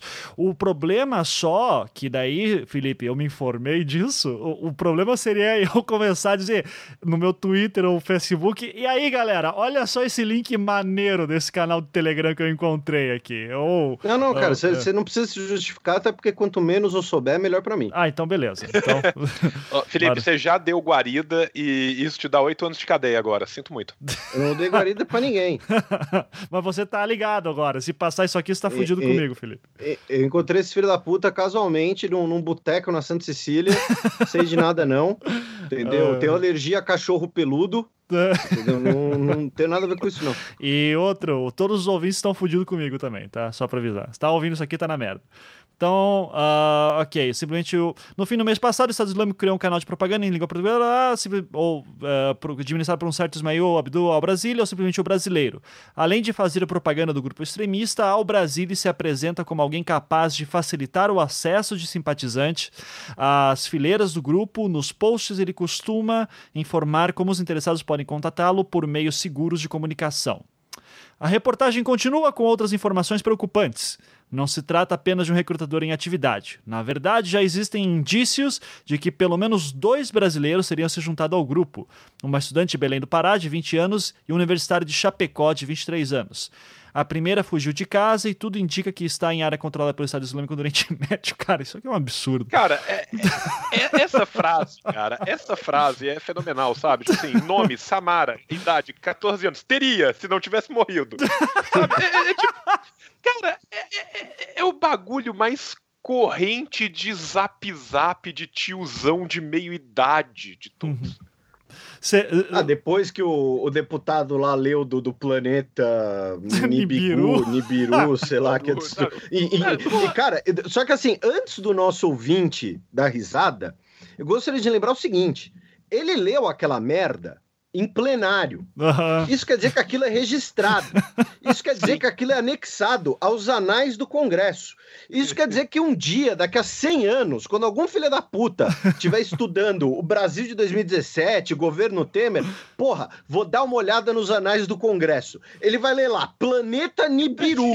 que ele vai pensar, porra, ainda bem que eles foram absorvidos pelo grande império, uh, uh, sei lá, canadense da, da Federação dos Esquimós. Porque puta que me. Cara, uma pessoa vai ser obrigada a arquivar e catalogar aquele discurso. Esse, é, cara, é assim, vocês falam de dinheiro público, de ah, blá, blá, blá, mas assim. Cara, você consegue isso. imaginar o Dewey rodando no túmulo a saber que seu método do seu sistema decimal Dewey vai ser usado para arquivar essa merda? Pois é, o planeta Nibiru. Puta que pariu. Não, isso, Felipe, que você, não sei se você lembra no passado também, um deputado dizendo: Michel Temer, abandone o satanismo. Satanismo. Isso, isso também vai. Ó, deputado que, por sinal, foi eleito pelo PSOL, né? Depois foi expulso. Não, mas é, esse daí, o, esse daí é até tá engraçado. Tá parabéns, né? uhum, esse daí é até engraçado, porque daqui a mil anos sabe? Quando tiver lá a Jornada nas Estrelas aí tudo mais, aí vai lá o Mr. Data, ele vai acessar como se fosse a Wikipédia daqui a mil anos. Mr. Data, você tem algum registro sobre Michel Temer? Ah, ele foi governante de um antigo estado terrestre, o Brasil, e ele era suspeito de ter relações sobrenaturais. Pronto, aí vai ter valido a pena. Ele tinha relações sobrenaturais e aparentemente isso levou à aproximação de um certo planeta Nibiru. ai, ai.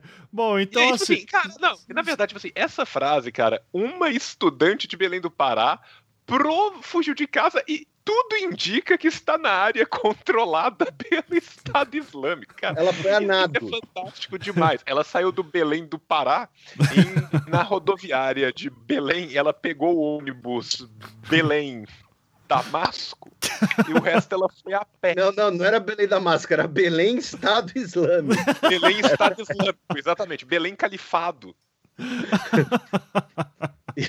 e, e, é legal que, assim, ao que tudo. Assim, vamos só para fazer uma, uma, uma, frisagem aqui. existem sim muitos estrangeiros que se voluntariaram e muitas mulheres, inclusive, que estavam na área controlada do Daesh, uh, inclusive muitas pessoas de Trinidad e Tobago, por uhum. exemplo, falando aqui na nossa vizinhança. O que a gente está zoando não é que isso seria impossível, é, é, a, é, a, é, é a frase ela fugiu de casa. E tudo indica que tá na Síria. Entendeu? Assim, é, é, é um, é, tem uma espécie, um, um, um, pouco assim, um salto lógico nisso, entendeu? Uhum. Olha, o Ivan fugiu de casa. Tudo indica que ele é o novo rei da Ucrânia. ai, ai, ai, tá. Daí, o, daí ele fala, né, que além dessa primeira que fugiu, então só pra deixar claro, assim, ele tá tirando isso aqui do cu dele, e daí aqui, a, o segundo está, que é esse estudante, esse universitário de Chapecó, o segundo está sendo vigiado pela Polícia Federal depois de passar três meses na Síria em território sob o domínio do Estado Islâmico. Salvo... Só faltou mandar um e-mail para ele e avisar, né? É, é e, e salvo engano também, é, isso, esse projeto do Lazier já foi feito depois da hashtag. É, já. Então, já sim, eu já teria. É de 2016 esse projeto. É, não, mas o hashtag foi 2016 também, foi em julho. Foi, 2016. mas não, mas o, o, é do final de 2016 esse projeto. No dia a gente olhou, você lembra que a gente olhou? Acho que é setembro ou outubro. É, não, não, não, aqui não tem a data, então não sei dizer. Inclusive, facilitaria bastante se ele tivesse. Uh, mas de qualquer forma, ele teria porra, ele teria hoje, se ele quisesse, assim, ler lá o, o a, os autos do processo da hashtag, já estão disponíveis. Era, poderia atualizar bem mais essas informações, pelo menos para dar. Se ele quisesse de fato fazer isso, assim, ele poderia transformar isso aqui em alguma coisa mais, mais sustentável além da matéria da Veja. E, né? e, Ivan, só lembrando que essa justificativa desculpa, justificação, nada tem a ver com os incisos que estão sendo mudados. Os incisos que estão sendo mudados Exato. são incisos internos uhum. para tornar o Estado ainda mais policialesco e criminalizar a manifestação política. Exato. É, tá, ele tá usando de linguagem de, de terror aqui mesmo para deixar, ó, Estado Islâmico, hein, vai dar merda, pode estar tá aqui. É, ele tá justificando como se fosse Estado Islâmico, mas na hora que você vai no negócio é incendiar, depredar, saquear bem público ou privado, uhum. para forçar a autoridade pública a cometer ato ou abster de praticar.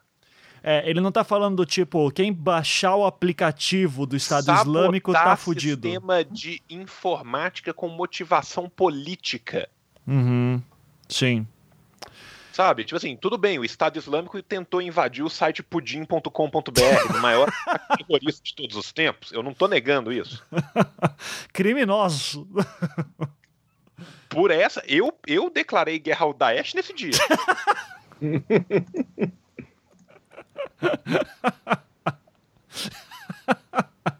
não, não, não, não tô negando, né? A,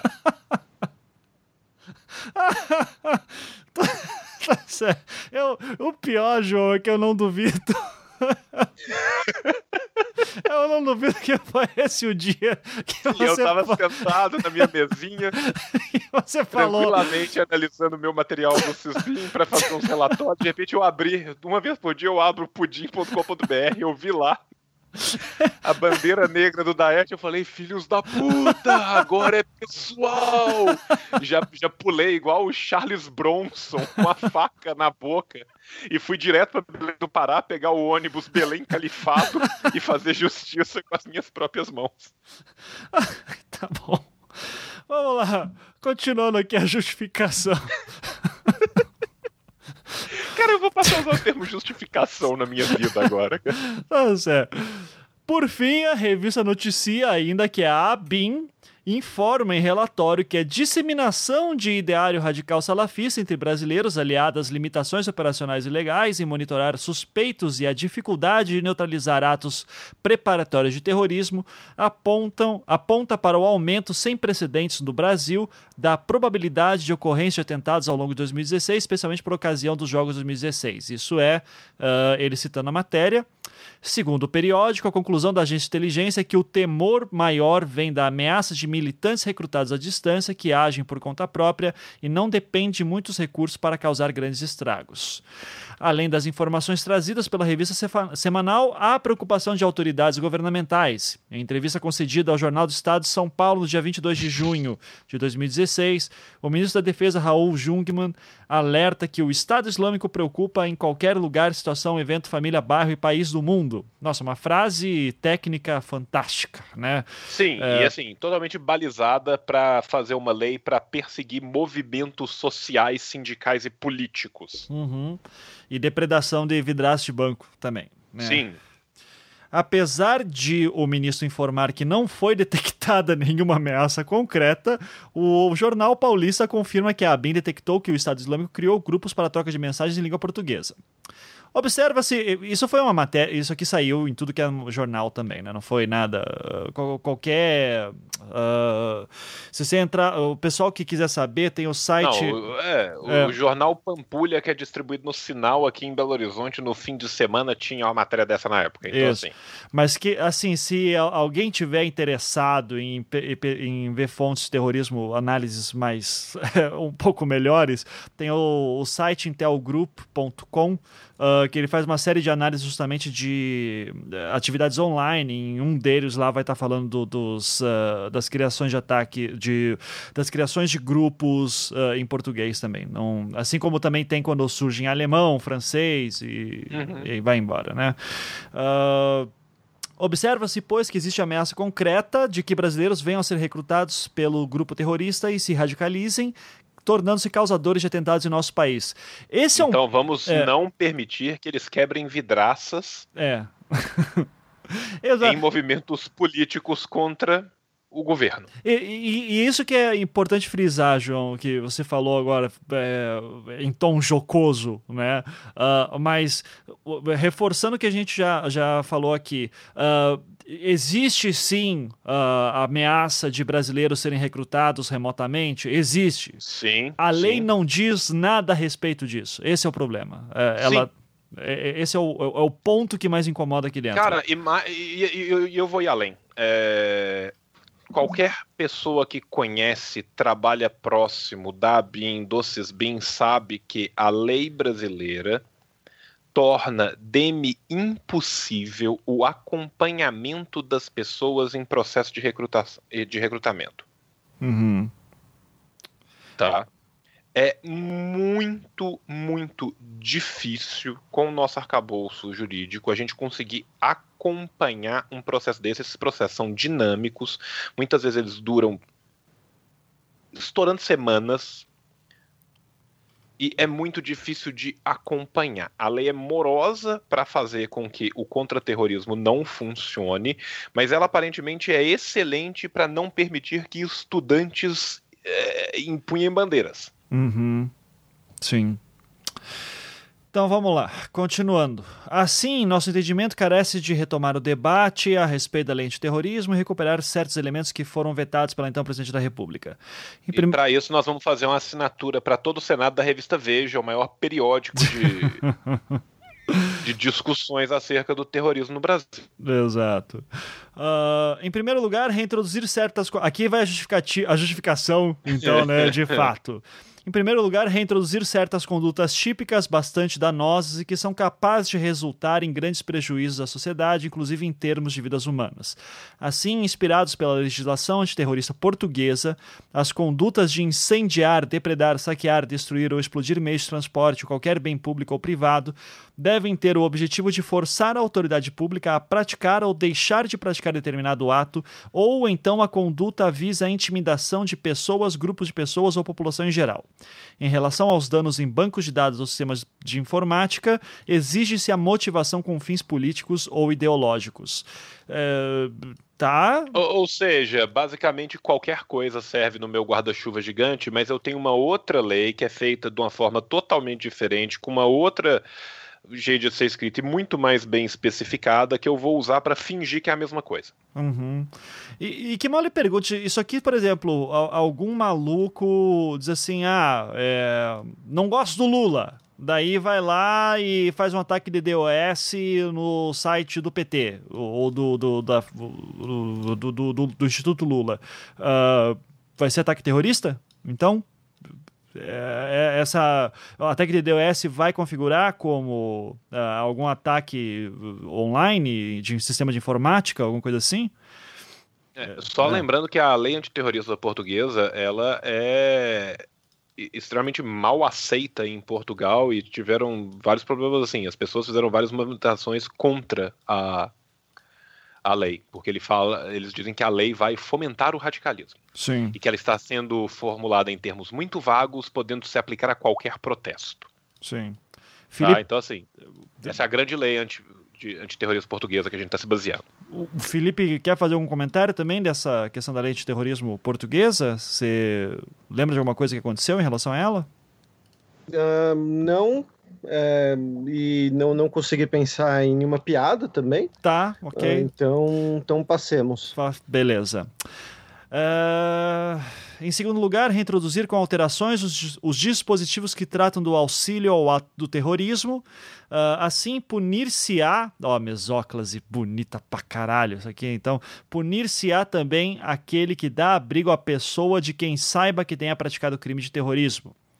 Uh, em terceiro lugar, introduzir também, inspirado pela lei portuguesa antiterrorismo, punição a quem recompense ou louve outra pessoa, grupo, organização ou associação pela prática de crimes de terrorismo. Trata-se de avanço em relação à ideia de mera apologia, haja vista que define com mais precisão as condutas puníveis pela lei.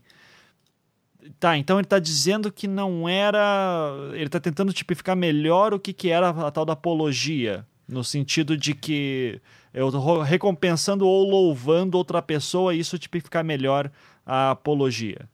É isso? É, só, só lembrando, cara, eu tomei a liberdade de abrir a lei terror, de antiterrorismo de Portugal aqui, uhum. tá? A, a lei antiterrorista portuguesa, ela fala de promoção do, do terrorismo em alguns momentos diferentes, tá? Ela fala quando o artigo 2 define o que, que são organizações terroristas, tá? E, também no artigo 4 que define o que é o terrorismo.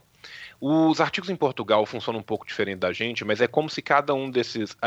Os artigos eles são muito mais bem definidos enquanto artigos, ou seja, são grandes. O, o artigo é uma coisa bem grande e você tem vários incisos que iriam falando abaixo. Tá?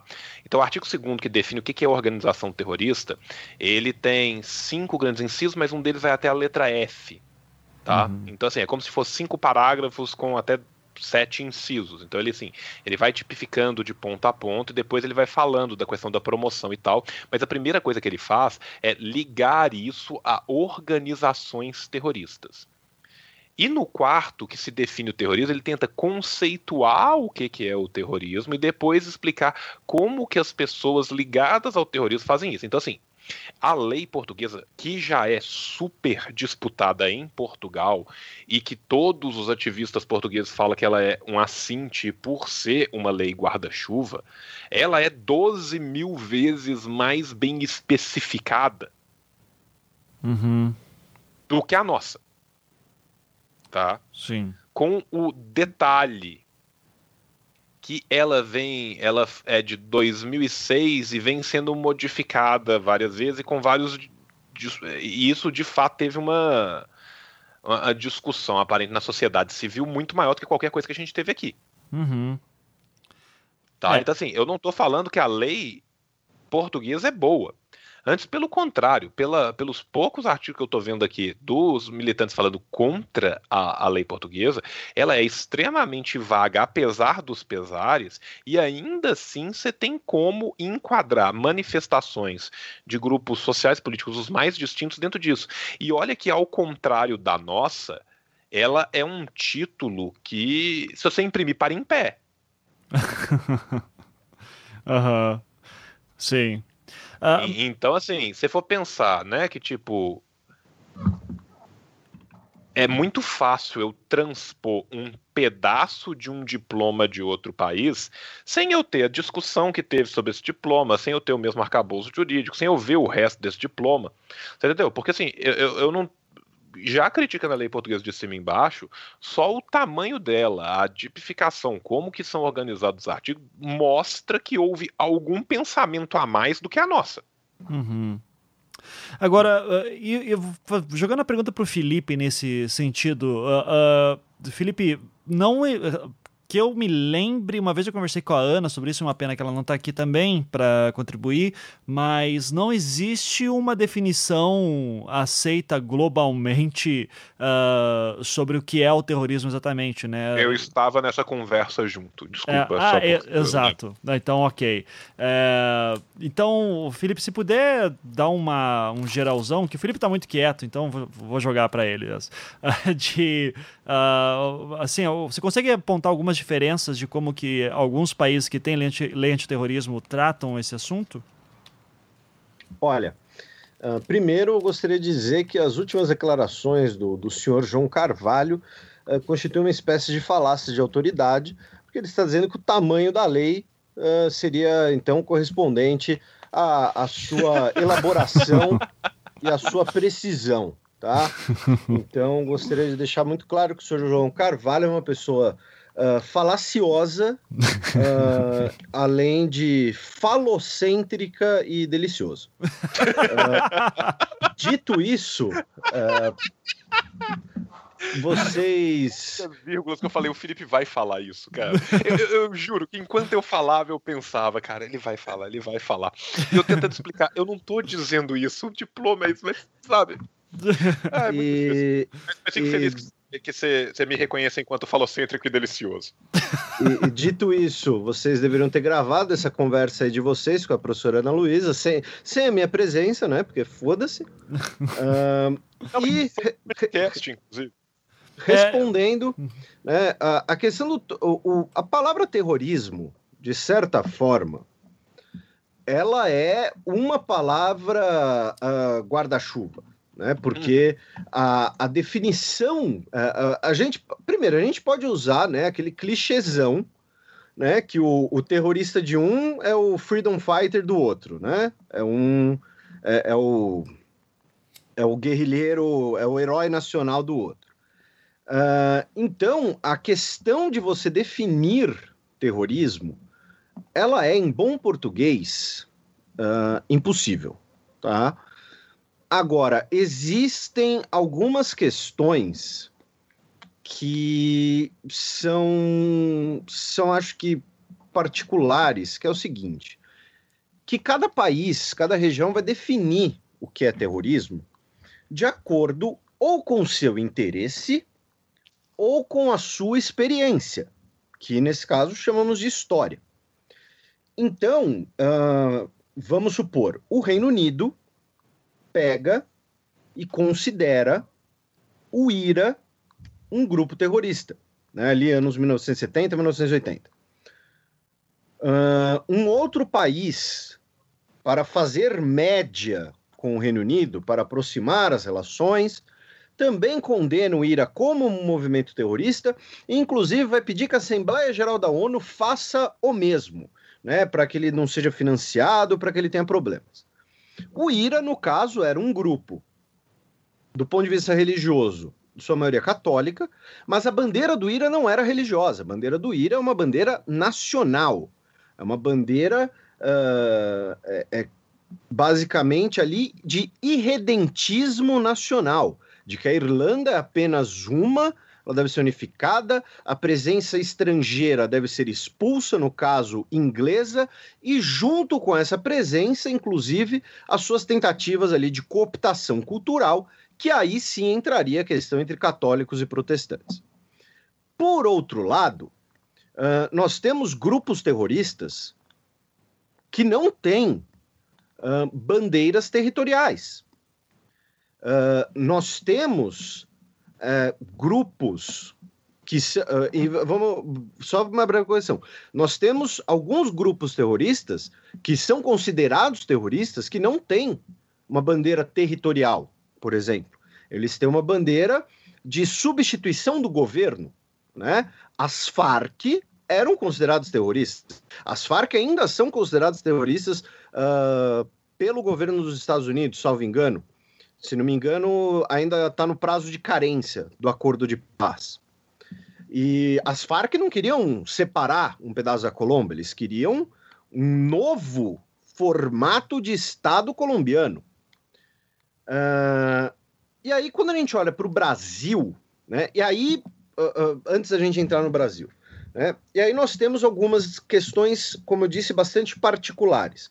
Então, por exemplo, para os alemães, movimentos abertamente neonazistas são considerados terroristas.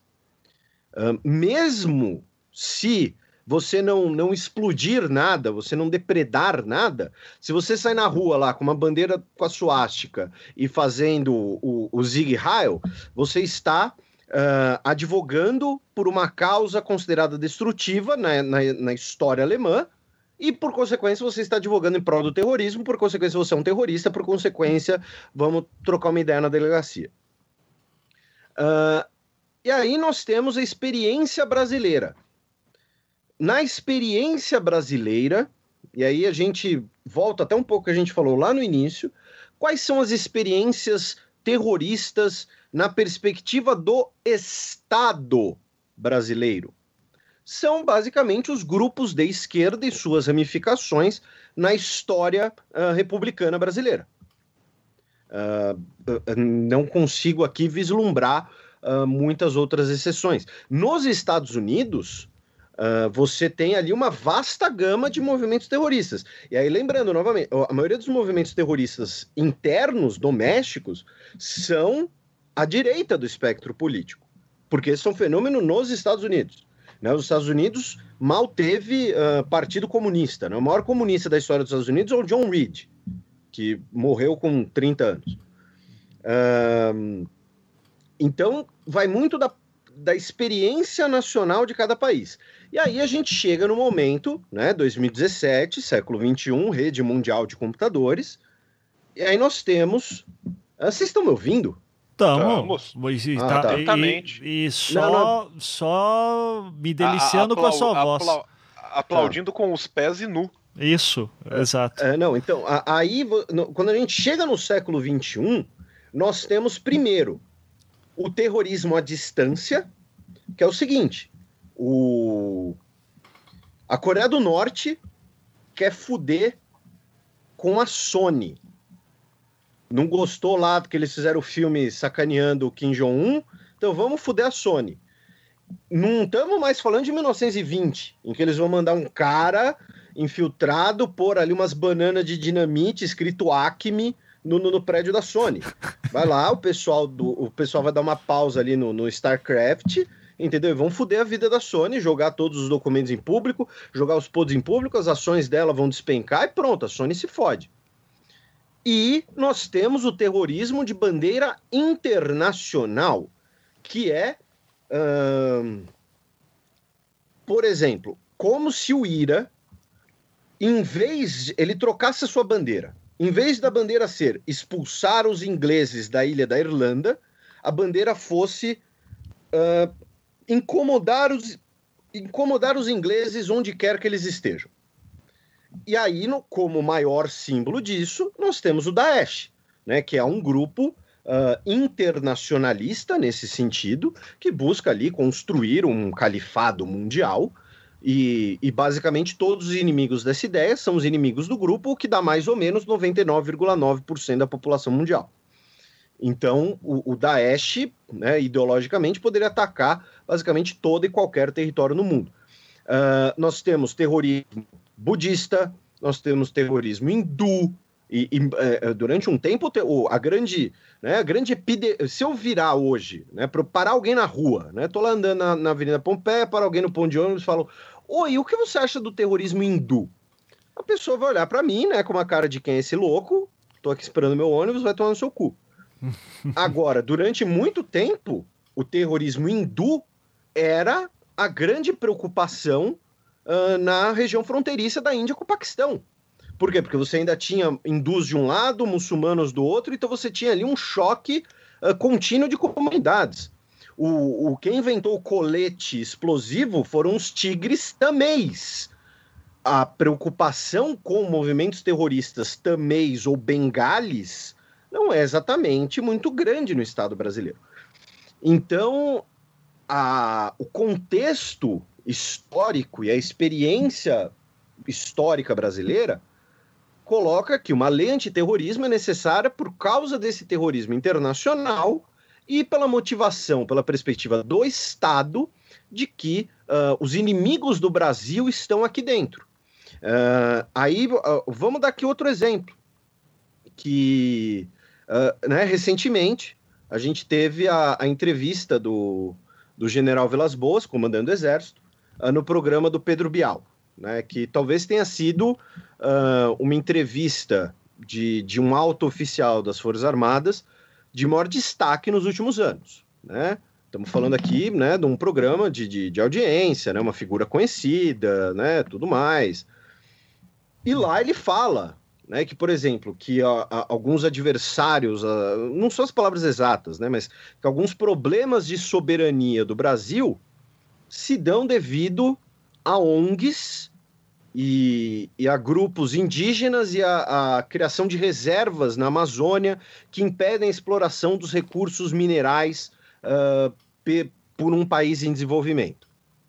Que o ambientalismo tem um que um, um, o, o ambientalismo pode ter um viés de cavalo de Troia do imperialismo, isso não é não, isso é inegável. Isso é verdade. Né? O, é aquela coisa, o Reino Unido já queimou todas as matas do mundo, já fez o genocídio que tinha que fazer ali no, no, no uh, uh, em suas colônias, e agora vamos todo mundo viver cantando Hakuna Matata. Né? que é a postura do Brasil e da Índia nos acordos climáticos, que é uh, responsabilidades iguais, porém diferenciadas. Né? O Brasil começou a poluir ontem, o Reino Unido está poluindo desde o, desde o século XVII. Então calma lá. Agora, fica claro que ele vê ali grupos internos ao Brasil como ameaças à soberania brasileira. Uh, claro que ele não vai perguntar, ele não vai se preocupar com as mineradoras canadenses que estão operando lá sob a conivência né, de alguns ministros do governo Temer. Ele vai se preocupar com as ONGs. Por quê? Porque essa, essa é a experiência do Estado brasileiro. Durante muito tempo, a data magna do Exército Brasileiro não foi a Batalha de Guararapes, como é hoje. A Batalha de Guararapes ela foi instituída como data magna do, do Exército Brasileiro na redemocratização. A ideia das três raças lutando juntas contra o estrangeiro. Durante muito tempo, a data magna era ou o, o Dia do Soldado é o aniversário de Caxias, que é conhecido como o pacificador, também conhecido como né, o repressor de rebeliões internas, e a data da intentona comunista, em 35. Então, assim, da, da, da Praia Vermelha e tudo mais. Então, uh, quando a gente se pergunta para definir terrorismo, é definir terrorismo de acordo com quem e onde. Haganá.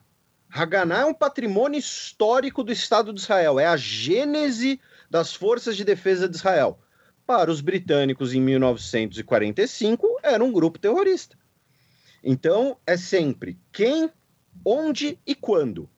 No Brasil, hoje, são uh, grupos internos e, essa, e essa ameaça internacional que acaba sendo usada de. E aí, né, para concluir o raciocínio, essa ameaça internacional, por ela ser tão difusa, por ela ser tão, tão abstrata quase, ela acaba servindo de justificativa para toda e qualquer lei autoritária em, qualquer, em, em todo e qualquer lugar do mundo. Se alguém quiser virar e falar, olha, nós temos que nos proteger contra hackers da Coreia do Norte, por mais imbecil que isso possa soar, todo mundo vai olhar e falar: hum, é verdade, esses caras aí são foda. Então agora a gente vai vigiar o WhatsApp de todo mundo, a gente vai ter uma cópia dos nudes de todo mundo, porque né, a gente tem que vigiar a ação aí dos norte-coreanos. Uh, ou então o terrorismo do Daesh, o terrorismo islâmico internacional. Uh, e, enfim, diversas outras, né, que são, acabam sendo as duas principais questões aí internacionais difusas, né, os crimes cibernéticos e o terrorismo uh, extremista muçulmano. Mas isso acaba, você pode usar isso justificativa para qualquer coisa. Olha, por conta do, dos hackers da Coreia do Norte, eu preciso desligar essa gravação, Ivan entendeu? E, e comer, porque senão eles vão entrar no meu computador. Então, foda-se. Então, assim, definir terrorismo é impossível é, para dar resposta concisa, né? Depende de onde, quando e quem tá falando. Sim, sim. Uh, o João quer complementar algo também? Cara, Por, ah, de, depois, acho... depois desse discurso inflamado e que vale todas as nossas palmas e pesadas, não, eu, eu acho que o, que o Felipe falou tudo o que tinha pra ser dito, cara. Se eu for falar, eu vou me, me repetir. Tá, então, maravilha. Eu concordo com ele. Eu, eu acho assim, só que é um absurdo você tentar justificar o injustificável com argumentos de uma autoridade bem questionável, completamente tirados do seu contexto. Uhum, sim. Vamos aqui para os últimos parágrafos, então, da justificação de Lazier Martins, né, que, de novo, demonstra um enorme conhecimento sobre terrorismo. É... em quarto lugar, estabelecer que o condenado pelo crime de terrorismo deva cumprir pena em estabelecimento penal de segurança máxima parece-nos medida meritória, haja vista que a própria Constituição brasileira vê a gravidade nesse tipo de crime, que define como inafiançável e insuscetível de graça ou anistia. É crime gravíssimo, causador de danos ao tecido social de uma nação, e de tal maneira parece-nos fundamental que o indivíduo condenado por tais crimes esteja apartado do convívio com os presos comuns e não possa, assim, estender a sua influência nefasta a condenados que estejam em processo de ressocialização. Ou seja, ou seja, todos os criminosos por tweets e RTs aplaudindo a quebra da vidraça uhum. vão ir para uma prisão de segurança máxima em Roraima. Cara, que loucura. Isso. E que também será conhecida como nossa timeline. Aham. Uhum. Não, e ainda falando que dá a entender o texto que esse cara não vai ter. Não, não merece ressocialização nem nada, né? Dá a impressão que, ó, segurança não. máxima é para apodrecer lá dentro mesmo. Então, Sim. paciência, né? Posto isto, conto com, a, com o apoio dos nobres parlamentares para que possamos aprimorar as instituições do nosso país, salas de sessões, blá blá blá blá. Então, é essa é, bela. No, no caso do Senado, tem que votar antes das sete e meia da noite, né? Que senão fica difícil para. Fica difícil fazer qualquer coisa ali, né? Então, uh, é basicamente isso. Então, eu acho que o, a explicação do Felipe foi muito boa também para ver que, sim, se, pelo que você me falou, Felipe, e também estendo para o João depois, é vai ser difícil ter uma, uma lei antiterrorista no Brasil que seja de fato o que se espera de uma lei antiterrorismo, dado todo o histórico que nós temos aqui, né? É, vai ser sempre questão de uh, mais domésticas do que preocupação com terrorismo internacional, sendo tendo em vista que a argumentação sempre é focar no internacional, mas na verdade o foco vai ser sempre nacional. É isso mesmo? É, ao meu ver é isso. Você usa um discurso que está presente sempre na mídia, um, um, assuntos que são desconhecidos da maioria da população. E aqui eu tô, tô me incluindo. Então, por exemplo, quando falo, ah, os hackers norte-coreanos, mano, eu, eu, curto ligar aqui meu computador, entendeu? Eu uso ele para trabalhar, jogo um Victoria 2, um NBA de vez em quando, entendeu? Não, não... Se me falaram que os norte-coreanos estão me assistindo agora e estão criando um clone meu, eu não, sabe, eu vou duvidar, mas eu não tenho como contra-argumentar. Então você usa esse discurso para você criar uma questão interna. E, e, aí entra também aquela coisa do, do né, do uh, o, o, Estado, nas palavras do João, né, o Estado supostamente democrático de direito, você uh, o, o meme da uva ele está propondo isso como um representante do povo Correto. Eleito pelo povo. Ok. Agora, a elaboração disso dependeria também de consultas, tanto a órgãos específicos, né? A fonte tem que ser a BIM, não que a Veja disse que a BIM disse. e também a própria sociedade civil. Uhum. Porque aí entra, né, no, na, na, Eu vou deixar aqui, né, como cliffhanger, né? Caso a gente um dia retome esse assunto, é bom lembrar também existe o terrorismo de Estado. Uhum. Eu já falei muito disso no, no episódio de terrorismo, e assim, é, eu vou até além de você. Eu acho que, tipo assim, como órgão técnico, a lei que cria a BIM é o artigo 2 da lei que cria o CISBIM. Você tem um sistema brasileiro de inteligência com vários órgãos afetos que podem falar sobre isso. Além disso, você deveria, em tese, ter toda uma discussão ampla com a sociedade civil, mas a sociedade civil ela é normalmente afastada e até a própria discussão é feita de uma forma que ela seja o apanágio técnico de um grupo específico para retirar todo o capital simbólico das pessoas. Então, é, um beijo pro Bourdieu, né? Nesse momento. Uhum. E assim, eu acho que é, é, uma, é um meta-meme, porque o nosso querido meme da uva, Lazer Martins, acaba se tornando o meme do Cristo restaurado, com ele tentando consertar a lei antiterrorismo. Uhum. Todo ah, mundo então... lembra da senhorinha de 80 anos que resolveu sim. consertar a pintura da igreja sim, sim. lá em Madrid. Então, assim, cara, a, a, a lei, de, se ela ficar depois do concerto do Mazier, vai ser basicamente aquele Cristo sindrômico que aquela senhora pintou. Que melhorou com, a obra, vamos falar. Não, né? melhorou demais, cara. É que é basicamente como seria Jesus se ele tivesse 98 cromossomos, né? Então, assim. Ai, ai, ai. É, ela, e... ela, ela, atualizou a obra para uma obra moderna. Eu, eu sempre acho cara, importante é, frisar É uma coisa isso. quase pista, né, cara? Porque a inserção de boca, queixo, nariz, olhos, aquilo ali é, é assim. É, é, é cubismo ou é uma má formação congênita terrível. Assim. e se Munch tivesse pintado, né? Mais ou menos isso. Uh, uma. Agora vamos aqui pro, pro encerramento. Uma. Vamos aproveitar os nossos últimos meses de, de ilusão de liberdade social. Uh, porque assim, depois que o Financial Times escreveu que o Bolsonaro é o mais uhum. provável de ser eleito, já começou a me dar aquele comichão de tipo, eita já tem grupo internacional pensando nisso, assim. Então, não querendo ser esse conspiratório, uh, deixo isso pro João,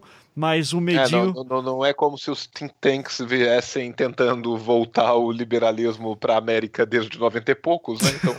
Exato, mas é que assim, vamos combinar que o Bolsonaro não seria um nome tão é, entendido de política para isso, sabe? Mas eu apostaria nisso num Dória, coisa assim, mas é, vamos imaginar que tem um setor de think tanks que já esteja ali forçando o, o Bolsonaro para uh, ser a opção mais viável, daí começa a ter especuladores lá em Wall Street pensando nisso, e daí um Bolsonaro é eleito em 2018 e com uma lei dessa na mão, seja a versão antiga ou essa proposta aqui do, do, do meme da uva, é, o que, que você aposta para o futuro daí, João, nesse, nessa distopia uh, Cara, 1984? Eu, eu, eu, vou te responder com um, um tweet. Hashtag partiu Araguaia. Você, você vai, vai, vai ser. Não vai ser que nem o Lobão, né? Que, que fala que vai viajar e não viaja, né? Ou, ou, ou você de fato estaria disposto a Bolsonaro eleito sair do país? Não, eu não saio do país de jeito o nenhum. O Araguai é dentro do Brasil, Ivan. Não, não sei se você sabe. Ai, meu Deus do céu. Tá bom, Felipe. Eu tava pensando assim de, de ele sair pra. Tava pensando bosta. Tava pensando bosta. tá, desculpe, tá? Não, cara, a gente fica e a gente luta. Nossa função é essa, mas assim. Cara, é, é, é, eu, eu, eu não gosto nem de pensar nesse tipo de distopia, mas assim. Você consegue imaginar o que, que uma lei dessas aconteceria na mão de uma pessoa dessa. Principalmente se você for pensar uma lei que, pós-Lazier, literalmente permita que as pessoas sejam perseguidas e presas numa cadeia de segurança máxima por 4 a 8 anos por endossar uma ação, não apenas praticá-la. Uhum. Ações essas que são facilmente qualificáveis como em uma, manifesta em uma manifestação qualquer, um grupamento qualquer de pessoas atirar uma pedra contra, uma, contra um vidro. Uhum. Né? Esse negócio de, de você ser punido por endossar, uh, né? Vocês falaram do, do 1984, né? Grandes obras né, da história da produção cultural sobre distopias, eu gostaria de lembrar outra grande obra, né, com, com uma grande figura da, da cultura mundial, Tom Cruise, chamado Minority Report. Aham, sim. Se você pensar no, no, no, no na, na, em fazer merda, você já vai, você vai em cana. Sim. Uh, mas, que, que, é uma discussão que nos Estados Unidos está rolando bastante também, né, a questão do profile e tu, tudo isso, mas é, uh, o, que, se, se, a pessoa está planejando o ato, ela já vai ser, uh, já é condenável. mas ainda assim, cara, eu, eu acho uma lei tão perigosa isso aqui, cara. O, o Estado brasileiro já cara, tem tanto aparato para ferrar todo mundo.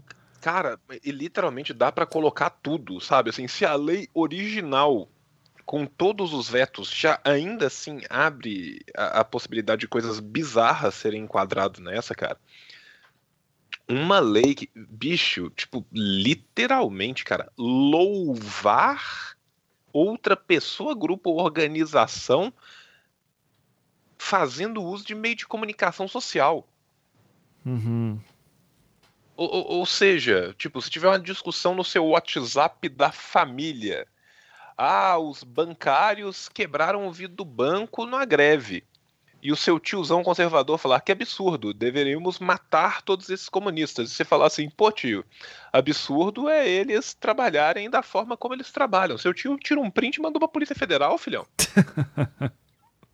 Não, então, sei lá, olha, sou contra as ações do governo espanhol e apoio a independência da Catalunha. Sim. Pronto. Sim. Pronto. Tô em cana. Tá e só para constar, esse é um tweet que eu, que eu escreveria. é, não precisei nem, nem, por exemplo, tão hipotético assim. Eu escreveria isso. Uhum. O governo espanhol foi lá, invadiu a sede do partido, levou as cédulas, blá, blá, blá, blá, e, e aí? Então, porra, é, é fazer o quê? É. aí o, o, Felipe, esse incendiário, vai lá e tuita Rajoy, é, Catalunha na veia, Rajoy na cadeia. Catalunha lindinha, Rajoy nadinha. ai, ai, tá. É... Então, Bom, assim, o fato da gente ter gravado esse anticast que será publicado em meios de comunicação na rede mundial de computadores Sim. fazendo apologia a vários grupos terroristas, como por exemplo a Catalunha, já é o bastante pra gente ir pra cadeia, filho. Que loucura, cara. Cara, pensa o seguinte, cara. Pensa o seguinte, pensa no Revolution. Uhum. Chama Revolution. Já, já tá todo mundo preso. Tá, mas, mas vamos lá. Assim, vamos pensar a sério por um minuto o Bolsonaro sendo eleito, tá?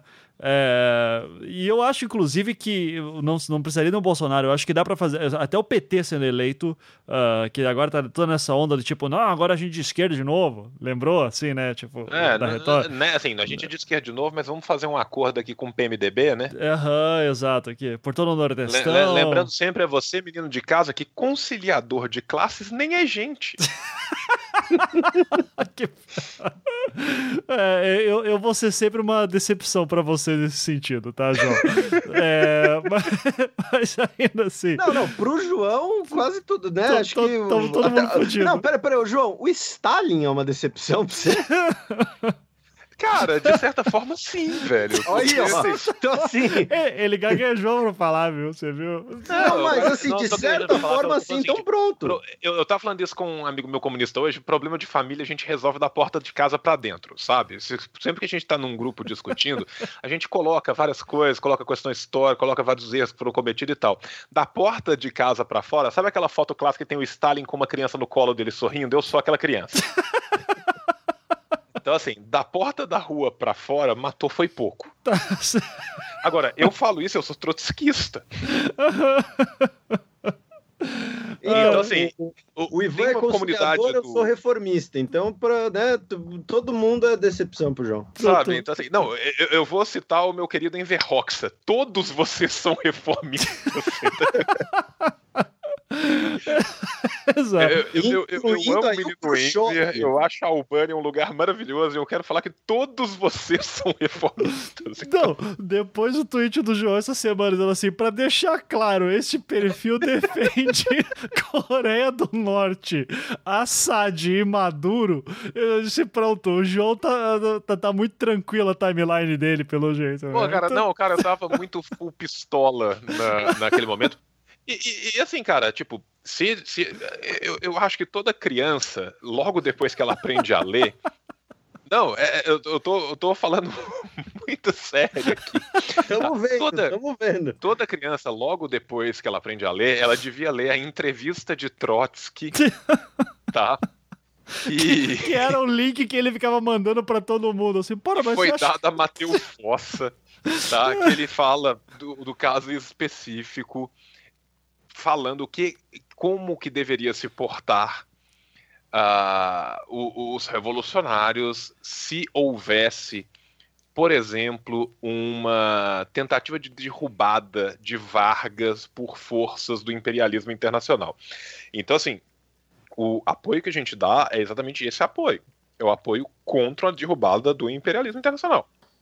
Uhum. Isso não significa que eu estou falando que tudo o que aconteça é lindo e maravilhoso. É um apoio crítico. Sim. Tá? Sim, mas apoio mas, sim, no apoio... tweet não cabe isso, né, João? Assim, porra... Não, não cabe. Então eu deixei, eu preferi deixar bem claro porque afasta, afasta muito problema para mim mesmo. Não, o, que eu, o que eu gosto no, no, no Trotsky é especialmente né, no momento da vida dele que ele vai ver no México, que ele era um cara de cabeça aberta pariu. Pô, que, mal... que, que, isso, maldade, que maldade. Que maldade. Ah, é, mas vamos lá. Assim, para encerrar. Uh, o, o, o, que fazer? Assim, quando o João fala aí pro Araguaia, de fato, cara, é, pro cidadão comum aí que tá fudido e, e, você consegue imaginar um estado em que a gente não possa, atualmente no Brasil, que a gente não podia nem se sei lá, dar um RT e falar qualquer coisa sobre alguma derrubada, sabe, de contra o governo, porque essa é uma lei que, assim, entra um Bolsonaro da vida, a gente não tem. A gente tem que ficar quieto. É possível eu, isso hoje? Eu, eu, posso responder primeiro? Vai, João? vai, claro. Pode, por favor. Perguntei pro João, tá, não, Ivan? Tá, pra você. Desculpa, né? Só tô aqui quieto. Uh, não, so, sobre esse seu comentário, eu vejo dois problemas. Uhum. Uh, eu vou começar com um, o, que, o que talvez te anime. Que é o seguinte: uh, o, o Bolsonaro, né, falando aqui o Jair Bolsonaro, uhum. uh, se, mesmo que, que ele seja eleito presidente da República, aqui vai soar piada, mas eu tô falando sério. Mas ele vai ter que fazer um acordo com o PMDB, porque é quem governa desde 1500. Uh, então, o que eu estou querendo dizer é o seguinte: que ele vai ter, uh, em alguma, algumas, plural, medidas, se adequar ao establishment, igual está uh, acontecendo com Trump, igual aconteceu com Lula. Vai ter que se adequar ao establishment, vai ter que jogar o jogo jogado, porque se você tentar mudar a regra do jogo, né, aí você vê o que acontece, né? Sempre tem aí uma, né, um, um, uma comissão aí da, da Câmara né, apontando alguma irregularidade. Então, assim, em relação ao Bolsonaro, ao poder executivo, uh, o establishment vai continuar sendo establishment, o PMDB vai continuar sendo o PMDB e vão continuar sendo uh, o, os reis do, do, do, Brasil, os reis do agronegócio, os reis da, das grandes propriedades rurais um, e a força política uh, não necessariamente a mais visível, mas a mais influente. E isso pode ser em relação. Eu estou falando do Bolsonaro, mas, por exemplo, Dória, né? Ah, empreendedor, bababá, urbano tal. Não, vai ter que se adequar ao establishment do PMDB. Geraldo Alckmin, médico, entendeu? Formado, pá, tal. Não, vai ter que se adequar ao establishment do PMDB. Qualquer cara que chegar no poder executivo vai ter que se adequar ao establishment e no Brasil establishment é sinônimo de PSDB. Agora, PMDB. o problema do seu do PMDB. Agora, o problema do seu raciocínio que pode te deixar pessimista é que é o seguinte. Uh, deixa eu pegar aqui alguém que, que eu imagino que você gosta. Você gosta do Justin Trudeau? Gosto. Gosto. Então. Porque eu, é, sou aí... um, eu sou um conciliador de merda, segundo o João. Não, você é um, não, você é um pós-moderno, né? Você, Exato. O que importa é pedir desculpa para os índios e dar lugar de fala, não é indenizar. Exato. Né? Mas, enfim. Não, indenizar então, é, é, bom também, mas... Então, aí chega o Justin Trudeau aqui pedindo desculpas por tudo, usando o meia do Chewbacca, dizendo que é a favor do casamento gay, que os gays têm que adotar as crianças refugiadas, que é o continente americano, migrantes, tudo numa good vibes. O judiciário mais conservador, retrógrado e com síndrome de pequeno poder não estou mencionando nomes ou indivíduos, tá? Silver uh, não, não, estou sequer mencionando o país, tá? Eu estou falando do Justin Trudeau, tá. tá? Mas mesmo nessa situação, o judiciário, né, naquele país em que juiz entra com petição para obrigar o porteiro a chamar ele de doutor na sua vida privada, uhum. é, que é o problema e que vai ser o problema, independente de quem tiver no executivo. Se tiver lá o Justin se botar os ursinhos carinhosos para governar o Brasil, sabe? Valente para presidente do Brasil, aí põe lá o, o, o fofinho de ministro do, do, da Fazenda, põe o, o outro lá, o sei lá o que de mel do, do, do ministro, sei lá, do agronegócio. Foda-se. O problema está aí, né? Nessa casta burocrática, estamentária, um, ultrapassada, que determina os próprios salários e cuja maior punição para eles é a aposentadoria integral. Uhum. Certo. Mas. Ou seja, ficou bem claro que a solução é a revolução. É a revolução. Eu, eu, eu não tive. Não, não, mas eu, eu, eu, gostaria de repetir, eu não mencionei países nesse segundo caso do judiciário. Eu posso estar falando, por exemplo, do judiciário francês, do canadense, do mexicano. É uma incógnita. Não, ninguém sabe. Tá. É, tô é... falando dos judiciários carinhosos. Tá, ok, certo. Vai, lá, João. Você então. Eu, sou mais, eu só quero deixar claro que eu sou mais pessimista que o Felipe, mas enfim, manda aí, João. Cara, é, eu acho que, de fato, o Felipe está corretíssimo na análise dele que não se governa na, no falso Estado burguês brasileiro sem se dançar com a burguesia.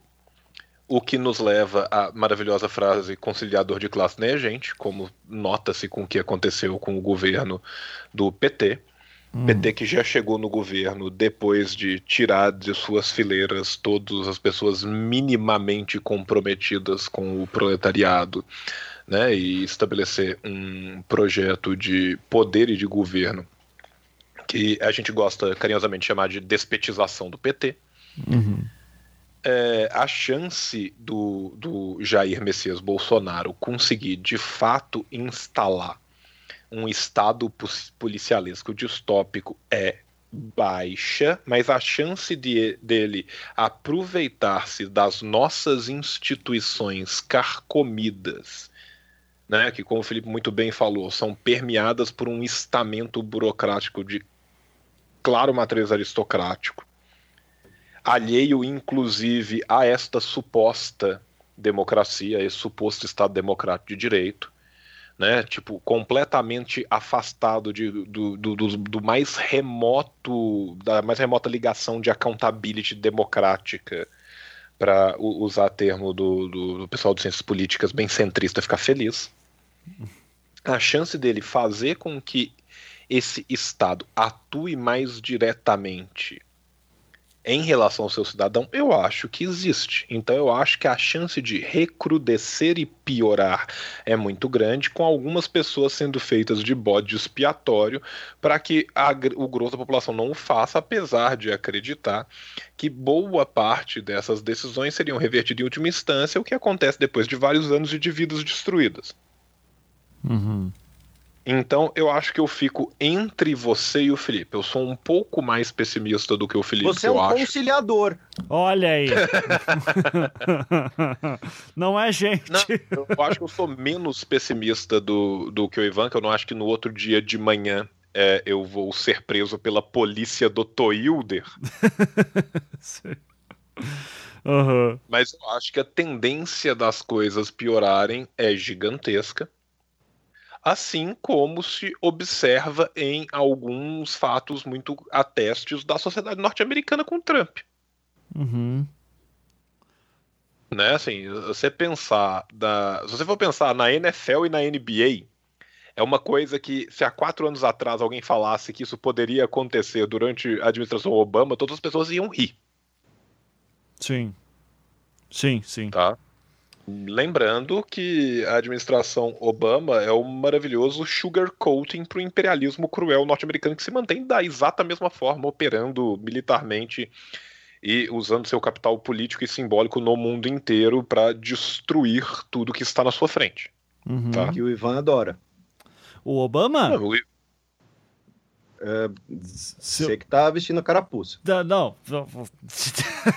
eu assim, eu acho muito curioso o Obama, eu sempre acho curioso ele ter ganhado um Nobel da Paz tendo sido o presidente que mais ficou tempo em guerra, mas que, quem sou eu? É, né? aquela coisa, o Justin Trudeau tem menos exército e fala a boot, que é muito mais bonitinho. Né? Exato, né? uhum, sim. Então, assim, tanto que é por isso que a gente vai. A, a primeira ogiva nuclear do Mizanzuquistão será apontada para o Canadá. o nosso acordo nuclear com a Coreia do Norte vai ser um nosso sucesso. nuclear com a Coreia do Norte, cara, é, é, é infalível o nosso acordo nuclear com a Coreia do Norte. Eu ouso dizer que é a melhor é, é a melhor política exterior já pensada por qualquer país. Cara. Sim, sim. Eu, quando a gente falou aquilo com a Ana, ela achou uma excelente ideia, inclusive, né? Disse que não vai ter problema nenhum em fazer isso. Fico, fiquei esperançoso. É... Chamado diplomagia. Dipl... Olha, eu, eu vou dar aí o meu parecer catastrófico. É, eu acho que uh, ah, 2014, quando a gente elegeu o Congresso mais conservador desde 64, uh, não foi à toa. Eu acho que de lá para cá a gente está conseguindo piorar cada vez mais, então eu acho que eu, eu não consigo uh, não imaginar um legislativo sendo eleito em 2018 ainda mais conservador, porque nesses quatro anos, vários think tanks aí que uh, se criaram bem liberais, né? para não citar nomes, uh, mas é uma galera que conseguiu construir uma retórica em grande parte da população de que uh, a esquerda é um problema, petralha é comunista é tudo a mesma coisa e são todos querendo destruir é, o, o, brasileiro de bem.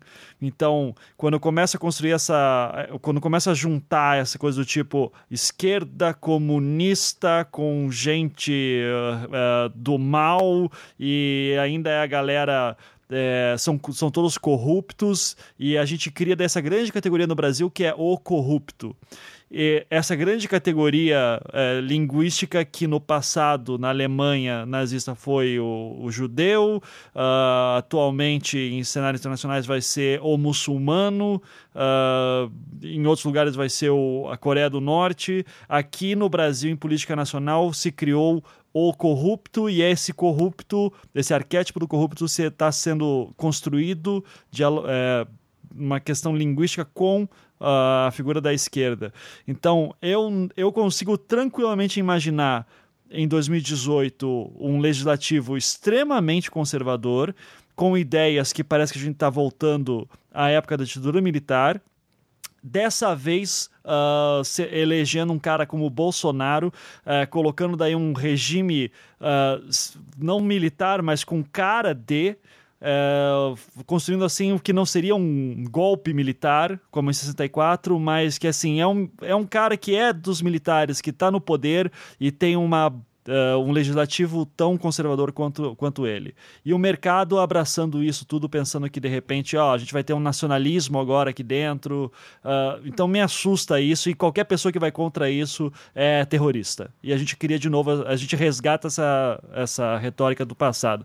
Eu espero estar muito errado, porque parece que daí a gente está literalmente retrocedendo 50 anos, uh, mas eu já não duvido de mais nada, né?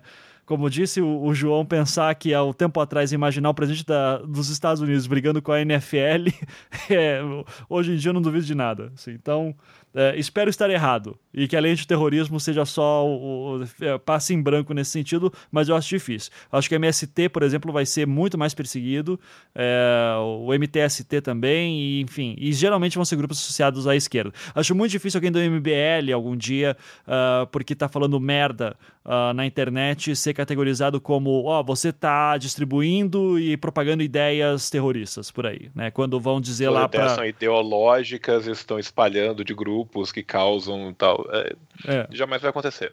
É, acho muito difícil. Então, é, de novo, torço para estar errado, mas eu acho que a gente vai enfrentar ainda tempos piores aí para frente. Né? Então. Olha, se, se, a experiência diz alguma coisa, é que você está errado. Ah, espero, espero mesmo. Não, é, é, assim, eu, eu, eu, concordo com a análise toda do Ivan, eu só acho que, por exemplo, a figura do executivo sozinho no Brasil não faz isso acontecer. Eu concordo com você que a conjunção de um executivo extremamente conservador, com um legislativo ainda mais conservador, com um estamento jurídico completamente aristocrático e louco, uhum. faça com que a tendência seja de piora geral do sistema. Mas só o executivo sozinho não faz essa chuva de, de chorume descer até a população. É, mas o meu medo é um legislativo estar acompanhando com isso, cara. É, pela retórica não, eu... dos deputados é difícil, né? Então. Uh, mas, mas é, como eu já falei, a solução para mim é um, voltar com o Festival da Música Brasileira. Uh, e ter um Caetano pistola em 68 de novo, berrando lá que a juventude tá. Vocês, são to... vocês não estão entendendo nada, né? Então, eu gosto muito desse episódio. Então, uh, fica aí, vou abrir o abaixo assinado para voltar ao Festival da Música Brasileira e Caetano pistola. É, e acho que é isso, né? Isso, alguma consideração final, uh, João? Não, cara, eu acho que a gente já falou bastante falou já. bastante, né? Felipe, Algum? Eu, eu preciso trabalhar, encerra logo. Então tá. Então é isso. O trabalhar é jogar Europa Universalis 4? É? Não, porque o Cara... 4 é uma merda, eu te avisei que era uma merda. Não, mas eu tô, Inclu oh, tô me divertindo. é muito bom, velho. Tô Nossa, me divertindo com o 4, tá, Felipe? Você Não, tudo que... bem, mas o, o 3 ele é mais amigável ao usuário, é isso que eu tô dizendo. E o melhor de todos é o Victoria 2, mas aí, né, é o que separa os meninos dos homens. E aí, João, qual que você prefere? Cara, Victoria 2 Civilization 3. Chupa! Tá bom. É, vou, vou, Não, eu amo Europa Universalis. Eu comecei a jogar no 2. E amo Europa Universalis, mas eu acho o Civilization muito clássico. Uhum. Então tenho ótimas mem memórias da minha adolescência no Civilization. E o Victoria 2 é, é, outro nível. Mas o Victoria 2 ele era o anterior, Europa Universalis? Não, não, ele se passa em outro período. É outro jogo que não tem nada é. a ver. Tá. Ele, ele segue a mesma estrutura da, de Grand Strategy da, da Paradox, mas ele tem, tem as suas particularidades. Ele se passa de 1836 até 1936, uh, onde basicamente né, a premissa do jogo, né, se você no caso jogar com o Reino Unido, a Rainha Vitória, né, simplesmente né, expansão imperialista. Porém, o legal é, por exemplo, formar a Índia entendeu? Fazer coisas subversivas. Entendi. É... E tem um Victoria 3? Ainda não. Ainda não, tá certo. Vou procurar então o Victoria 2, então, de repente, já, já, já me divirto aqui também. Se rodar no Mac, né? Porque eu sou um burguês e, safado. se for jogar no o Europa Universalis, tudo que eu recomendo é conquiste o mundo com os Incas, cara. É a melhor sensação do mundo. ok, vou ver se dá para fazer isso, que eu ainda tô começando ali, então eu tô, tô, tô pegando países mais fortes. Eu tô no tutorial ainda, na verdade, né? É, então, mas, mas eu, eu juro que vou ficar bom tá bom? E, e, vou gostar mais do 4, só pra deixar o Felipe puto. E é isso. Bom, gente, muito obrigado. Vamos dar aquele tchau pra galera. Então, tchau, tchau! Tchau, tchau! Faltou o seu tchau, Felipe. Tchau. Pronto. Muito bom.